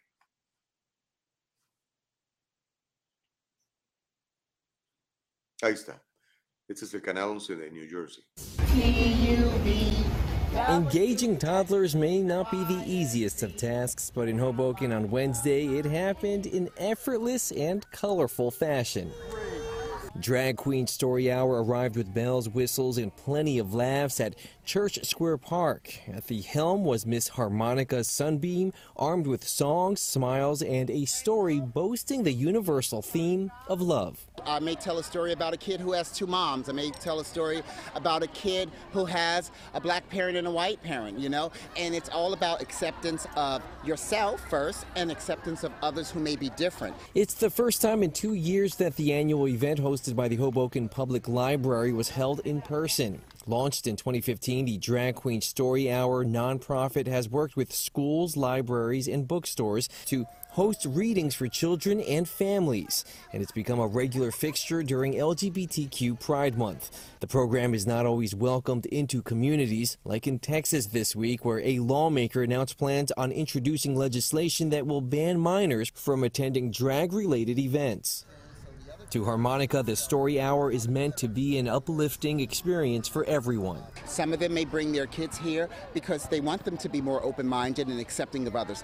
Other parents bring their kids here because they know or they may think that their kids are different. So they want a positive role model. Exposing her young son Ben to the idea of inclusion was why Erica Block came on down. people not getting the exposure to things outside of their own little circle.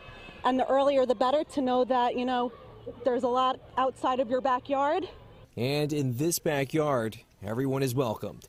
In Hoboken, I'm Andrew Ramos, Pix 11 News. Bueno, mm, ahí tiene el, el- el reporte. Básicamente el, eh, habla de este Storytelling Day, este día de contar cuentos. Eh, a mí me han invitado a contar cuentos a los niños, pero ahora, eh, bueno, no ahora, ya tiene una- una- varios años esto, en donde la comunidad eh, LGBTQ, pero particularmente los drag queens, llegan a, en este caso, a los parques o en las bibliotecas públicas de, de las ciudades a contar historias. Y las historias son para los, para los, los, los- chiquitos, ¿verdad? Y los que las llevan, como vio usted ahí, son las mamás para que escuchen ah, las historias.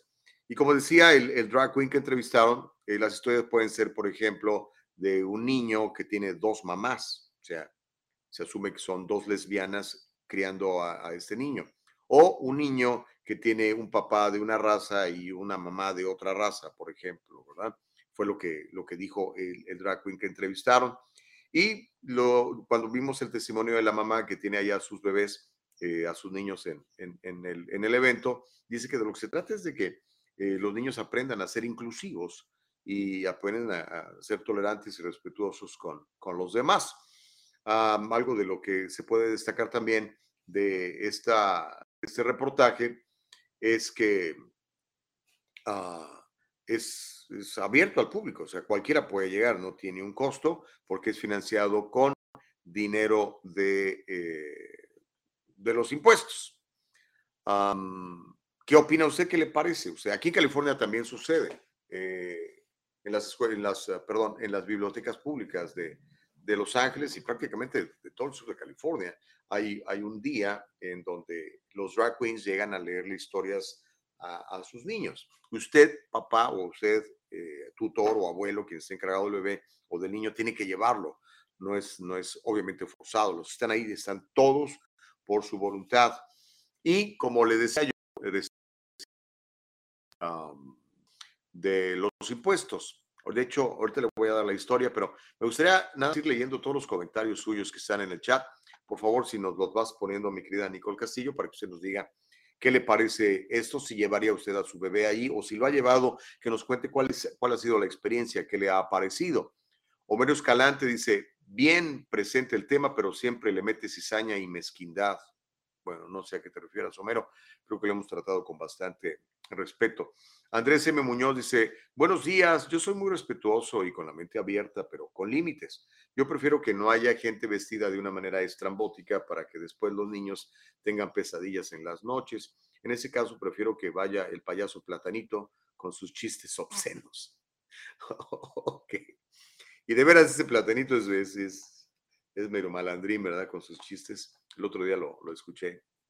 Este, me acuerdo que, le voy a contar esa anécdota del, del, del, platanito. Lo llevaron a un canal de televisión donde yo trabajaba. No voy a decir el nombre, ya no trabajo ahí. De hecho, ya ni existe el canal, se llamaba Mundo Fox. Y llegó a una entrevista y contó un chiste que tenía cierta gracia, pero era bastante misógino el chiste. Eh, a ver si me acuerdo. Dice que la señora le reclama al marido después de casarse con él y le dice, óyeme, cuando me casé contigo me dijiste que me ibas a poner sirvienta. Y el marido le dice, sí, pero de apodo. Ese es el chiste. Ok. Dice Reyes Gallardo, en estos días he estado viendo en YouTube a un pastor chileno de nombre José Cubillos. Tiene muchos videos de conspiraciones, Tubal, Caín, los Neflin, Nefelines, y estos últimos tienen mucho que ver en estos movimientos LGBTQ o como se llame. Este pastor Cubillos está muy documentado. Ok pues entonces tendremos que invitarlo pronto. Pero mire, le tengo buenas noticias. Uh, ¿ya, ¿ya, está, está lista, Caro? ¿Está lista, Caro, para entrarle al toro? Ok, mi querida Caro eh, Bustamante, qué gusto, qué privilegio. Nos tenías a todos aquí comiéndonos las uñas, si iba a poder entrar en vivo o no. Y ya veo que sí. ¿Cómo te va? Muy buenos días, Caro. ¿Cómo están? Muy buenos días. ¿Me escuchan? Perfectamente, claro y fuerte. Con tus anteojos. Sí. Son anteojos nuevos, ¿verdad? Sí. ¿Sí? No, ahora me bañé, me bañé y no me ah. peiné. Entonces, es que para mí es un privilegio entrar con ustedes el día de hoy aquí en el diálogo libre. Oigan, ya, ya, discúlpenme, discúlpenme, ya todos me escriben en redes. Por ahí alguien me dijo, me contaron que hay, hubo un complot y ya no estás en el diálogo libre. dije, cálmense, Cálmense. Oigan, ya, ya ahí escucharon que hay este, algunos ruidos. Es que aquí en mi casa están arreglando algunas cosillas, entonces ustedes disculparán. Llegan bien temprano este, los trabajadores que son un amor. La verdad es que no sé qué haríamos sin todos aquellos que hacen trabajos de carpintería, una cosa hermosa. Eh, los maestros albañiles que no sabes se saben unos este, trucos espectaculares para arreglar cualquier cosa en la casa, ¿eh, Gustavo? Eso es ingenio. No hay mejor, este, más creativo albañil que un albañil mexicano. Aquí un albañil gringo cataranta no sabe qué hacer si no tiene la herramienta, pero los mexicanos algo inventan. Ah, a nosotros danos un pepino, un chicle y una liga y con eso te resolvemos todo. Exacto. Entonces, oigan, qué gusto verles. Ya vi que hay muchos mensajes por aquí. A mí también me da muchísimo gusto estar aquí, me da muchísimo gusto saludarles. Este, muchas gracias a todos. Saludos. Hola, Yuleta Lavi. Eh, Elio Islas, ¿cómo estás? Muy buen día. Londra Torres, un beso. ¿Cómo están? Qué gusto saludarles. Elsa Navarrete, mi querida Elsa, ¿cómo estás? Qué gusto verte, ya también las extrañaba. Oigan, pues les traigo varios chismes, Gustavo. Ya sabes que cuando llego, llego, pero incendiaria. A ver, pues eh, sácala, sácala. Para empezar, Cuba. Cuba, la Fiscalía General de la República el día de ayer informó que como resultado de las manifestaciones antigubernamentales de julio del año pasado, en unas 30 localidades de la isla, fueron sancionadas 381 personas, incluidos 16 jóvenes, y a los 297 del total se les impuso sanciones de cárcel por manifestarse, Gustavo. Dijo el comunicado, resultaron sancionados 381 personas, incluyen 16 jóvenes con edad entre 16 y 18 años, fundamentalmente por delitos de sedición, sabotaje, robo con fuerza y violencia, atentado, desacato y desórdenes públicos. Así lo dijo la Fiscalía General en Cuba. Eh, también, mira, me llama mucho la atención que fueron muy poquitos jóvenes 16 jóvenes nada más. ¿O sí? De los ¿Son únicos 381 valientes que personas detenidos. No, más bien nos habla de que esto no es un movimiento de ahorita, sino que la gente que está pidiendo que, que, que acabe el régimen en Cuba eh, son gente adulta, gente mayor. No es un movimiento de redes sociales, no es un movimiento de internet, no es un movimiento de sabotaje que están manipulando a las masas. No, es gente adulta, gente eh, posiblemente con estudios, gente que ya tiene un buen rato viviendo en Cuba y que la situación para ellos es insostenible. Wow. Pues sí, debe de ser. Es que, mira, yo no me imagino el que, eh, por ejemplo, mira, ahorita, terminando el programa, gracias a Dios, pues tenemos que comer, me levanto, ¿verdad? Abro el refrigerador, saco un par de huevos, tocino, me preparo un desayuno. Un cubano no puede hacer eso. Tiene que ir a hacer fila a ver si, a ver qué hay, a ver qué le van a dar y qué le, qué le toca, ¿no? Qué terrible es eso. Yo no sé cómo la gente puede vivir así. Es una vida que es invivible. ¿Y cómo puede un gobierno tener a su gente de esa manera y decir que están haciendo las cosas bien? No, no, no, no, no, no me cabe en la cabeza. Es terrible. Y, y mira, tienen un defensor. Cuba, Venezuela, Nicaragua tienen un defensor de su causa y es López Obrador. Entonces. ¿Qué onda con AMLO? ¿Por qué, ¿Por qué se fue tan a la izquierda? ¿Sabes qué? Siento que el presidente necesita sentirse necesitado. Entonces, como en México ya muchos empezamos a decir, este, ¿sabes qué? Hay muchos arrepentidos de haber votado por AMLO, ¿eh? Ya empezaron a salir muchos arrepentidos. Este, fíjate que vengo de hacer un trámite en el SAT. El SAT es eh, la Secretaría de Hacienda, em, que es lo equivalente a eh, donde pagan ustedes sus impuestos, ¿cómo se llama? El IRS, el Internal Ándale, Revenue es, es lo equivalente. Y fíjate que es obligatorio a partir del primero de junio que todo ciudadano mexicano esté registrado en el SAT, ya sea que tengas obligatorio, ya sea que tengas, estés contratado bajo el régimen de salarios, es decir, que recibas un sueldo, incluso eh, a mí me preguntaron, ¿usted recibe divisas? ¿Tiene envío de divisas? Y dije, sí, ¿Qué mi, qué le importa? ¿No le dijiste? Pues hasta eso, porque viene ahí la otra. El gobierno de López Obrador sigue con la idea de legislar las divisas, de que solamente el gobierno mexicano sea el que reciba las divisas. El envío de dinero del extranjero tendría que pasar por manos del gobierno mexicano, ellos lo administrarán y harán el cambio de divisa. Eso es lo que Neta. quieren hacer. Oye, pero eso Está no es ahorita- constitucional. Es lo mismo que pasa en Cuba y en Venezuela, que en su momento también se dio en la, en la revolución, en la revolución, en este, en la guerra civil en El Salvador. Es lo mismo. Todo el, el envío de dinero tenía que pasar por, por manos del gobierno y obviamente cobrar su mochada y luego entregarle una parte a, a la familia a la que iba dirigida el dinero. Ah, Pues es que a quién no, Gustavo, imagínate, ya vieron que hubo más de 41 billones de, de- de pesos en divisas. Pues López Obrador dijo, oye, ahí está el negocio, deja tú el crimen organizado, las divisas, los mexicanos que están fuera de, del país mandando dinero, ese es el negocio. ¿Cómo la ves?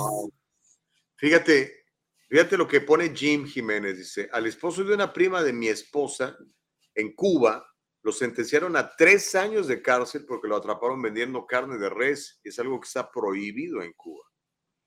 Wow. Wow. Fíjate que estaba viendo lo de las sanciones para estas 300 y pico de personas que se manifestaron hace un, año exactamente en Cuba y están hablando de que pueden, eh, durante estas manifestaciones, aquí tenía yo el dato, ah, pueden tener por los delitos de sedición, los sancionados fueron 36 de estas 300 y pico de personas. Tienen una condición. ¿Oponerse al gobierno? Ahorita te, sedición, ahorita te digo que es. Levantamiento de un grupo de personas contra un gobierno con el fin de derrocarlo. Ahora, ¿qué es lo que dicen que los eh, seguidores de Trump quisieron hacer el 6 de enero? Ah, exacto, sí, en el Capitolio, ¿no? Sí. O sea, ¿tú crees que pues en Cuba los... sin armas que pueden derrocar un gobierno? Simplemente están inconformes y le dejan saber a la gente, hey, estamos hartos.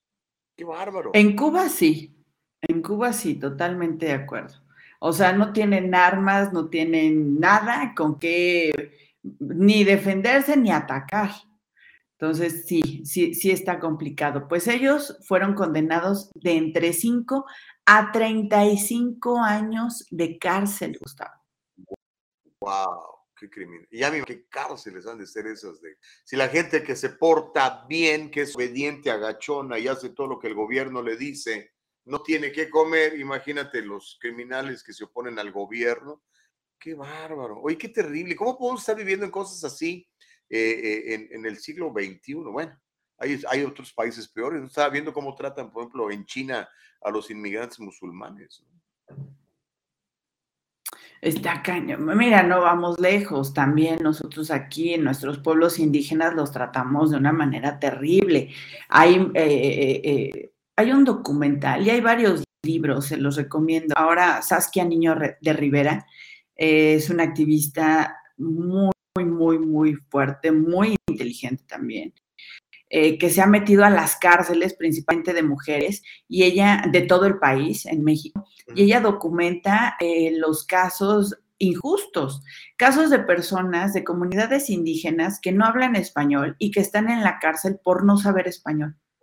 No porque ese sea un delito, sino porque pasaban por ahí, los agarraron, no supieron cómo defenderse, no entendían qué estaba pasando. Entonces, eh, pues se van a la cárcel. Y ahí están, Qué bárbaro. ¿Cómo ves? ¿Cómo ves? Homero me quieres Homero me quiere mandar a Cuba, dice, lleven a Gustavo a Cuba para que lo sentencien por sedición. no, hombre, déjame paz aquí, Homero, aquí para poder entretenernos haciendo el programa. Oye, dice también Homero, como ya se robaron todos los pesos, ahora van por los dólares. Oye, este, pero sí se va a poder hacer eso. ¿El de las divisas? Ajá. Pues sí, es lo que quiere hacer. No, no, no, ya hizo los bancos. Quiere hacer a que lo haga es una gran diferencia. Pues todo se va encaminando a que sí, ya hizo los bancos bienestar. Todo aquel que reciba un peso, un peso mínimo del gobierno de México tiene que pasar por el Banco Bienestar, que es el Banco de México. O sea, es el banco del gobierno. ¿Cuándo habías visto que el, gobierno tuviera un banco en el cual le diera dinero a la gente? Cuba, Venezuela. Wow, impresionante.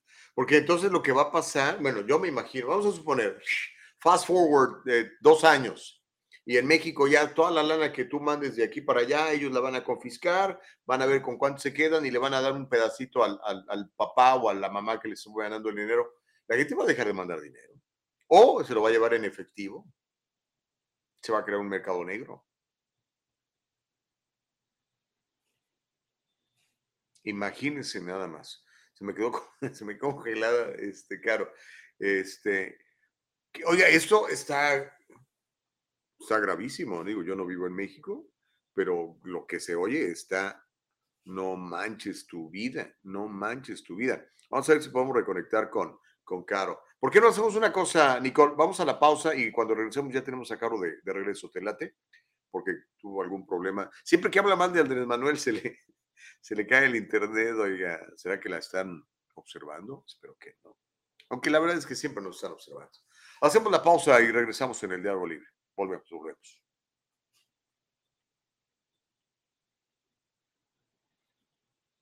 ¿Sí?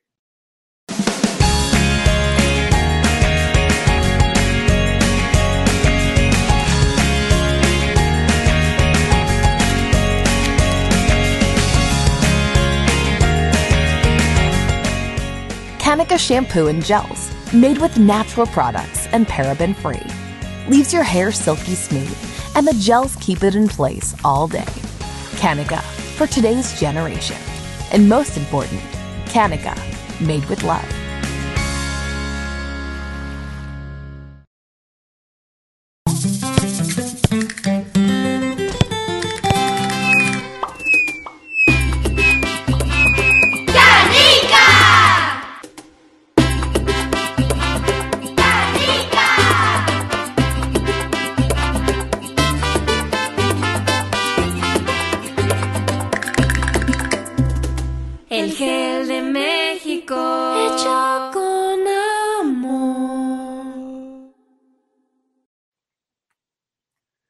Regresamos al diálogo libre. Mi querida Caro, en, cuanto empezaste a hablar mal de amlodonte, del amlosaurio, eh, se, te congeló la imagen, pero ahora sí te escuchamos y te vemos muy bien.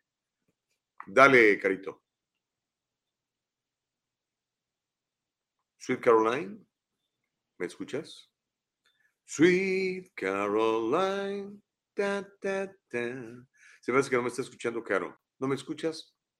Bueno, eh, vamos, a, vamos a resolver eso en unos instantes. Mientras tanto, dice a Mike Suárez que la raza no se preocupe por eso. Las razas son bien inteligentes para ingeniar cómo llegar ese dinero sano y salvo en las manos del ser querido. Pues sí, óyeme. ¿Cómo, cómo van a meterle la mano? No. Dice Guillermo Hernández, y si llegas con más de mil dólares a un banco a cambiarlos por pesos, no te cuestionarán y además corres peligro de que te sigan y que te quiten todo. Eso lo he llegado a escuchar, mi querido Guillermo Hernández, tiene razón. Abraham Lugo dice, lo que dice Caro es porque los jóvenes cubanos no conocen la libertad, así que no la extrañan, porque no la conocen. Los adultos son los que buscan la libertad, son los que algún día fueron líderes, fueron libres. Los jóvenes cubanos son como los ciegos de nacimiento, no extrañan los colores, nunca los han visto. Y yo viajé a Cuba y fue lo que percibí. Ay, que sí, ¿no? Qué triste, ¿no? Pero es que es antinatural, es anti nuestra naturaleza dada por Dios. Dios nos hizo libres. Dios es libre, nos hace su imagen y semejanza, como consecuencia nos hace libres. Y el que un hombre o varios hombres o un sistema quiera enseñorearse de los hombres es absolutamente inmoral, anticristiano y antinatural. Todo eso es. Así que me parece terrible. Pobre gente en Cuba, en realidad, cuando se ponen a pensar en ellos, dices qué dura está la cosa. Este, y que haya gobiernos que se apoyen entre ellos, pues no son que malvados todos, ¿no? Creo yo. Pero bueno, mientras eh, reconectamos con Caro, podemos leer más de sus mensajes. No, ya está Caro. Ahora sí, Caro. Oye, Caro, empiezas a hablar mal de, de tu presidente y se te cae el internet. ¿Qué onda?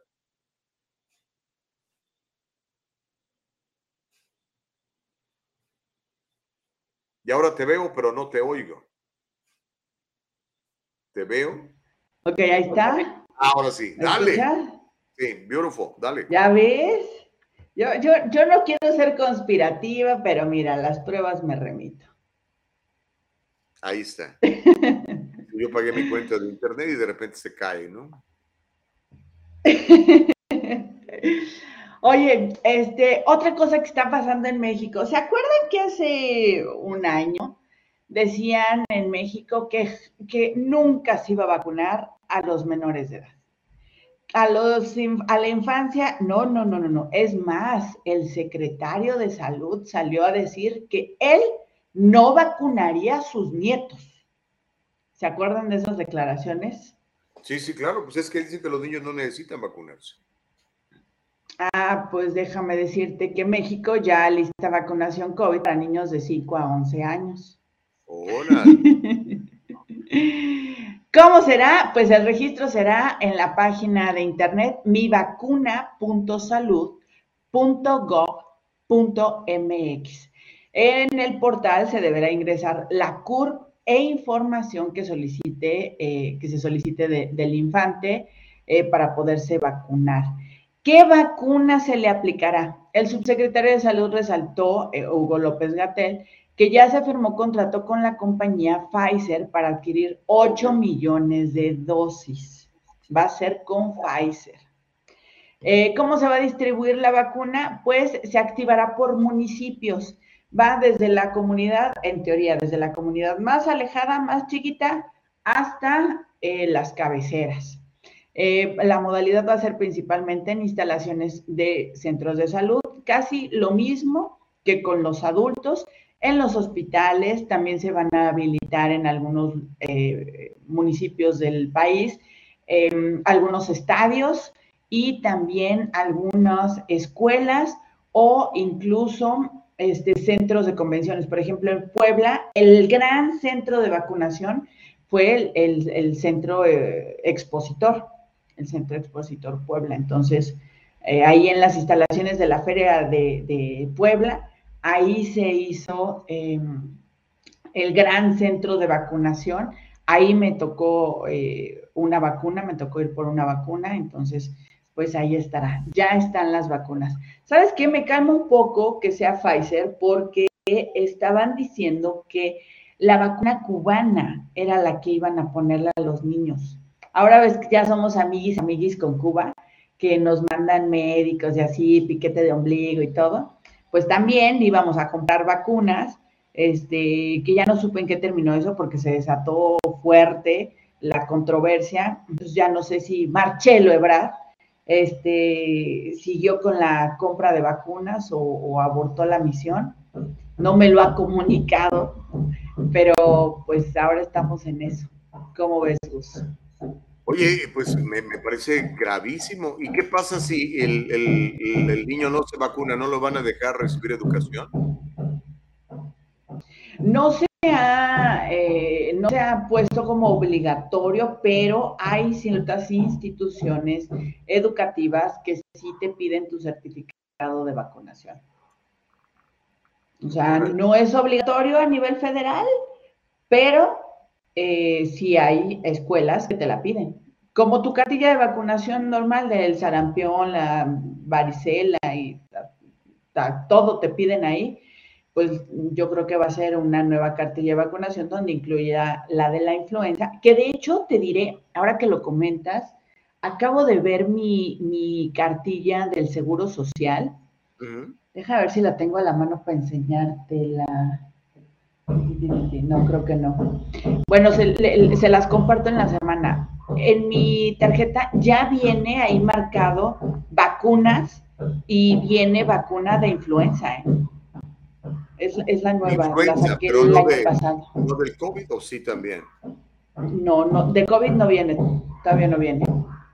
Pero pues, si ya viene la de la influenza, o sea, ya es de, de cajón. Oye, ¿y le están diciendo a la gente eh, lo que publicó Pfizer de las reacciones negativas a su vacuna o no le están dejando saber por ahí? De hecho, tú firmas, cuando es un menor de edad, tú firmas que, eres que tú eres responsable, tú como tutor, eres responsable de las, eh, eh, ¿cómo se llama? Los, las reacciones que pudiera tener la vacuna que ni el gobierno mexicano ni el sistema de salud se hacen responsables de eh, alguna indicación. Es que cuando te pones a ver, y son documentos públicos, yo lo he compartido con muchos de ustedes que me los han pedido, la lista de reacciones negativas a, la cosa esa es larguísima, amiga. Gente que se ha muerto de esto. ¿No le están diciendo esto a los, a los papás de los niños? No. Ponle que sí se lo digan, pero pues, la verdad es que están firmando los tutores una responsiva. O sea, eso desde el primer momento eh, para vacunar a un menor de edad, incluso aquellos eh, que demandaron, eh, si no me recuerdo, son como 130 este, infantes que demandaron al gobierno mexicano y exigieron una vacuna porque tenían alguna comorbilidad, em, los hacían firmar a los tutores y a ellos esta responsiva. O sea, donde el gobierno mexicano y el sistema de salud no es eh, su responsabilidad si tienes alguna reacción y te mueres. No es, no es problema del Estado mexicano. Y ni, ni se puede, ni puedes demandar a la PFIZER. No digo el nombre para que no nos vayan a bloquear. PFIZER. Este, porque, eh, digo, la lista ahí está, es pública. De hecho, ellos querían que se diera a conocer hasta dentro de 70 años. No, no, no se pudieron salir con la tuya por el Freedom of Information Act, el FOIA. Hubo gente que dijo, no, no, no, necesitamos saber qué me estoy metiendo o qué me quieres poner. Y ahí está la lista completa de, de las enormes, enormes este, reacciones negativas que, que, tiene esta cosa y mucha gente se ha muerto. Este, Mira, y también la AstraZeneca, ¿eh? O sea, les he compartido que, o sea, me, me, diagnosticaron con artritis reumatoide y fue detonante de una vacuna, de la AstraZeneca. ¿Artritis reumatoide? ¿Quién tú? Sí. sí. ¿Estás loco? Si tienes que 30 años no inventes. 33. Igual, o sea, bien chavita. Y fue detonante de la AstraZeneca. ¿Y no lo puedes demandar? Pues no. o sea, o sea hay, hay, hay, muchas reacciones. Hemos visto, mi médico me dice lo mismo, me dice es que eh, vaya, no, no influye tu edad, pero sí es una enfermedad que vendría como consecuencia un poquito del desgaste de eh, eh, tu cuerpo. O sea, vaya, no, no es como que hayas explotado tu cuerpo a esta edad, pero le expliqué cómo fue y todo, y fue a los dos meses de, de mi última vacuna, AstraZeneca, fue que se detonó, empecé a tener síntomas y es artritis reumatoide, y me estoy atendiendo por eso. Wow. Pues, y hemos visto, nos, venimos a, documentar y demás. Imagínate, este, yo, periodista, reportera, pues me puse a investigar y resulta que sí, hay muchas personas que después de haberse vacunado contra COVID-19, eh, les produjo una reacción o les desencadenó otra serie de enfermedades. Hay gente que se le desencadenó diabetes, hay otras que se desencadenó hipertensión, hay otras que desencadenaron artritis reumatoide. O sea, hay un grupo realmente grande de personas de mi edad que, nos vacunamos confiando en la vacuna y no, no, nos mató el COVID, pero pues sí nos desató otra cosa. Ah, qué caray. Y sí, como dices tú, la, la, la, realidad es que no puedes demandar a nadie, nadie se hace responsable de todo esto, pero la cosa es que te obligan a ponértela, si no, no te dejan trabajar o no te dejan ir a la escuela. Entonces alguien debería hacerse pues, responsable. mira, hay, eh, eh, es, es más complicado, pero mm, vaya, yo no quisiera usar el término obligar, porque hasta cierto punto en México, pues no te están obligando nada, tampoco te obligan a ponerte cubrebocas o a ponerte gel y eso, o sea, vaya, creo que aquí sí está un poquito más como a prudencia de cada uno. Eh, vivimos el COVID de maneras diferentes, o sea, en Estados Unidos tienen otro tipo de posibilidades, en México no. En México o te atienes a lo que te da escasamente el gobierno o no tienes, o sea, no hay de otra, ¿no? Hay gente que yo, gracias a Dios, puedo tener médico privado y puedo tener también eh, médico de, mi seguro social porque lo pago, porque soy contribuyente, porque pago mis impuestos y pago mi, mi, entrada al seguro social. Pero hay gente que no. Entonces, pues si lo único que le dan es los servicios médicos del Estado, pues eso es a lo que se tienen que atener. Entonces, Mira, Francisco pues, Ramírez dice, me imagino que van a decir que Soros también quiere controlar a los niños mexicanos. Tengo una nieta, gracias a Dios, con sus dos vacunas, dice Francisco. Ahora, Soros, eh, una vez platiqué con, y en ese mismo espacio, creo que tú estabas ese día, con, con Manuel Ramos, y Manuel Ramos afirmó, su buen amigo economista, este, Manuel Ramos, que George Soros está metido también en la política mexicana. Eh, ¿Tú sabes algo de, de eso? Porque Soros, por ejemplo, aquí ha, nombrado a más de 75 fiscales en diferentes ciudades importantes del país, como San Francisco, Los Ángeles, Filadelfia, Chicago, etc. Mira, podemos echarle la culpa a N cantidad de personas y de cosas. Lo que sí te puedo decir, yo no tengo pruebas, yo no puedo decir algo que no conozco. Yo no tengo pruebas y tampoco hay información eh, que, diga o, visto reuniones o estado con gente que diga, sí, George Soros gobierna México. No. Sí te puedo decir que hay narcoestados, sí. Sí los hay. Oye, ¿los narcos tendrán alianzas con Soros? Eso, no, mira, muy interesante, ¿eh? Muy interesante. Este, no lo sé, no, no sabría decirte, no sabría decirte. Pero pues digo, va a ser un muy, muy buen tema. Se han visto muchas cosas. México es un país tan rico y tan resiliente y se levanta de cada cosa que dices, qué bruto. O sea, yo desde, yo desde hace tres, cuatro presidentes dije, ya, aquí se acaba México. Y mira, seguimos, seguimos de pie resistiendo y hay, ¿eh? Todavía hay. Oye, por ahí Miriam Santoyo, dime. Léeme lo de Miriam, por favor. Dice, Caro, tú estás a favor de López. ¿De qué habla? Si llegara a pasar lo del control de divisas sería terrible. Por supuesto. Dentro de todo lo terrible que pasa en México, abran los ojos. Mi querida, no sé qué, qué, qué Carolina estás escuchando o de que en ningún momento he estado de acuerdo con eso, al contrario, lo comento porque me preocupa. O sea, a ver, eh, regresando al tema este de las divisas, hay más de 6 millones de familias en México que viven únicamente, viven de las divisas. Literal. Y no es como que sean millonarios, ¿eh? eh, tienen de las divisas. Si el gobierno se empieza a administrar y les quita el 10, 15%, por no hacer nada, o sea, el gobierno te va a quitar por no hacer nada, porque tu familia está trabajando, rompiéndose el lomo en Estados Unidos o en cualquier otro país, mandándote dinero y el gobierno te cobraría por eso. ¿Eso en qué lugar es bueno? En ningún lado, claro. O sea, es que ese problema con el gobierno, ¿no? Siempre mete la mano en donde no hizo nada para ganar dinero del cual no, no se merece, para repartirlo a gente que a veces tampoco se lo merece, ¿no? O em, empujar planes raros de gobierno. Pero en fin. Oye, comenta Juan sobre la devaluación del peso. Está, está, ¿Cómo está la paridad del peso con el dólar? ¿Sí se, sí se ha, perdido Sí, sí, sí, sí, sí está perdiendo. Bueno, no, fíjate que, ¿cómo les digo? Ok, eh, hay una inflación impresionante. Eso sí, está terrible la inflación. O sea, eh, eh, con seis, siete productos de la canasta básica ya son prácticamente el salario mínimo del mes. Del mes. O sea, ya están pegándole a los mil pesos con la mitad de la canasta básica. O sea, no se alcanza a pagar. O comes o o, rentas.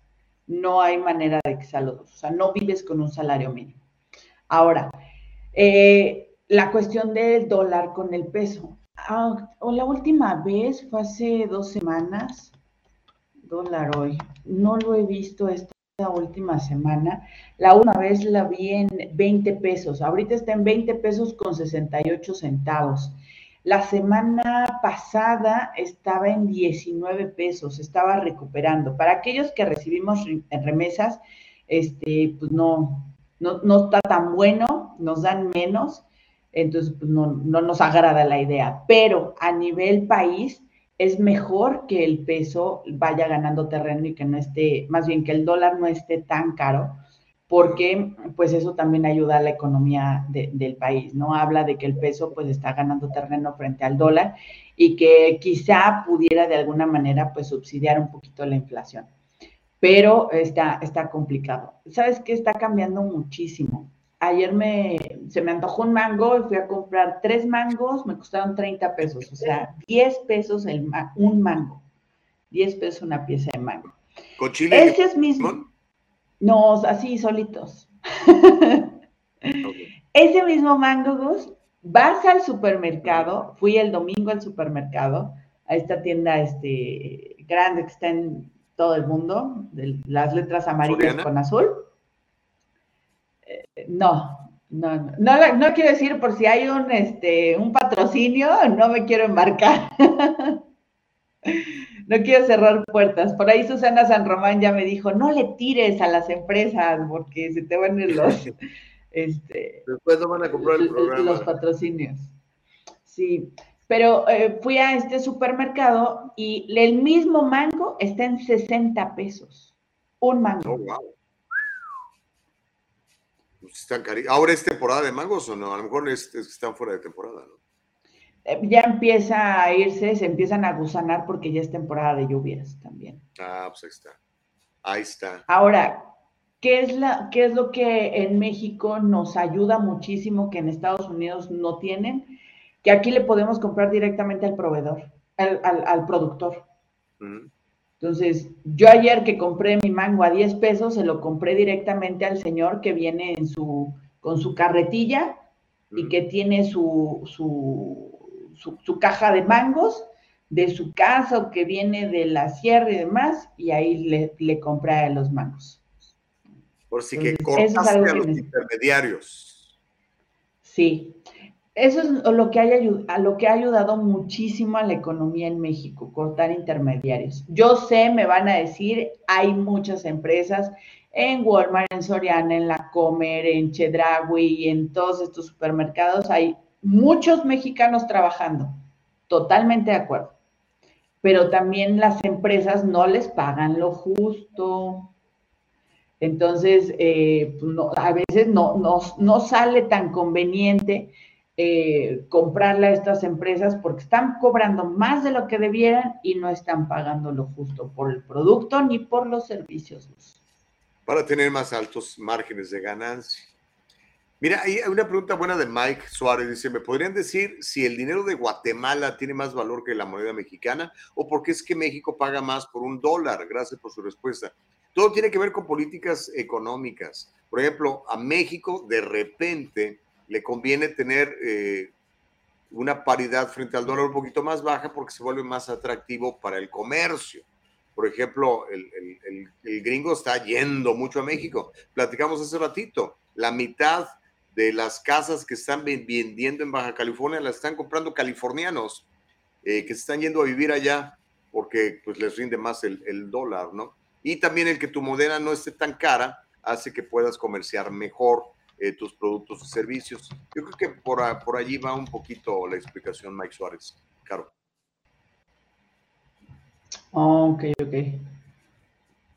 La verdad es que de eh, la, la- la cuestión eh, monetaria o el cambio de moneda en Guatemala, desconozco, pero déjame, nos investigamos a alguien. ¿Y sabes qué? He estado trabajando en hacer alianzas con em, reporteros, periodistas en Honduras, El Salvador, Guatemala, Belice, para que nos hablen eh, de, de- de viva voz de, en tierra. O sea, si bien eh, les puedo yo platicar algunas cosas, pero seamos honestos, tienes que estar ahí, vivirlo, sudarlo, vaya, comprarlo tú, ¿no? Eh, que nos digan a cuánto está cada mango allá, así como yo se los puedo juntar aquí. Entonces, estoy, estamos haciendo esas alianzas. En, en- en mi casa, bueno, en mi casa, en la casa de mis papás los mangos son gratis. Tienen, papá tiene un, un terreno ahí que tiene como 40 árboles de mangos. Se los comen las ardillas, porque luego no los recogen, imagínate. Este, mira que, que Oye, si habla Andrés. del nuevo presidente de izquierda, que si va a ser, que si el nuevo presidente de Colombia va a ser de izquierda. Sabes que platicaba con unos amigos productores de televisión, ahora que estuve en Dallas, Texas, y este, estaban muy temerosos precisamente de que la izquierda se tomara control de, de Colombia. ¿no? Y de hecho, dicen que el actual presidente es más simpatizante de la izquierda que de otra cosa. ¿no? Sí, eh, de hecho, le- les mandé, sí, platicamos una, una, les mandé una nota sobre las elecciones en Colombia, ¿no? O, o fue Liz Tiburcio quien les dio esa nota del presidente de, fue de las elecciones en Colombia. Fue, fue Liz, ¿verdad? Vamos a estar platicando más sobre ese tema porque mira que la vicepresidenta a mí me tiene conquistada y motivada y demás. Eh, el apoyo de López Obrador económicamente a la campaña de Petro, sí, sí es, sí va. Eh, de hecho, hay un reclamo muy fuerte porque Oaxaca estaba, este, no, no fue Oaxaca, les debo el dato. Eh, hubo apenas unos deslaves, o fue Guerrero, no me acuerdo. Les, les, les confirmo la información el día de mañana. En algunas partes del estado, por ejemplo, de la República, perdón, por ejemplo, eh, Nuevo León, está ahorita con una sequía impresionante, gacho, gacho, feo, feo, y todas estas eh, cuestiones pudieran remediarse con el eh, fideicomiso para desastres naturales, incendios, inundaciones, terremotos y demás. Todo López Obrador lo desapareció. Entonces, pues ya si que Dios nos coja confesados, porque si algo sucede, pues ya no hay manera de que nos apoyen como población del gobierno. Pero el reclamo viene que a los mexicanos este apoyo para cuestiones naturales, eventos naturales, y se lo están dando a Honduras, El Salvador, a Cuba, se le están dando también a Nicaragua, le están dando dinero a Colombia, están, están patrocinando campañas políticas en otros lados. Por ahí también hubo una negociación con Argentina. Argentina pudiera ser el que compre al fin el avión presidencial. Porque entró en una tandita con México y le dijo, mira, tengo 30 millones. ¿Te sirve?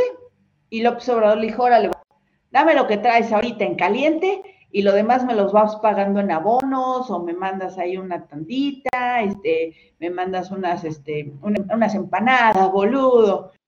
Y pues así. Boludo. ok. ok. Eh, Cano, este, se nos acabó tiempo. dice Carlos que te extraña, aunque seas del ala liberal.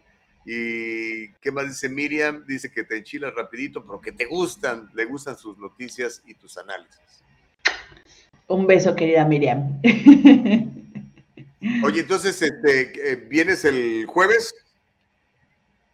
Sí, voy a, voy a, no les prometo nada de mandarles cosas, pero quiero estar un poquito más presente. Ya me voy a poner de acuerdo con la producción, cómo, cómo nos armamos, cómo nos este, organizamos, pero tentativamente nos vemos el jueves.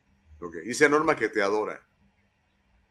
Querida Norma, te extraño mucho, cuídate, un beso.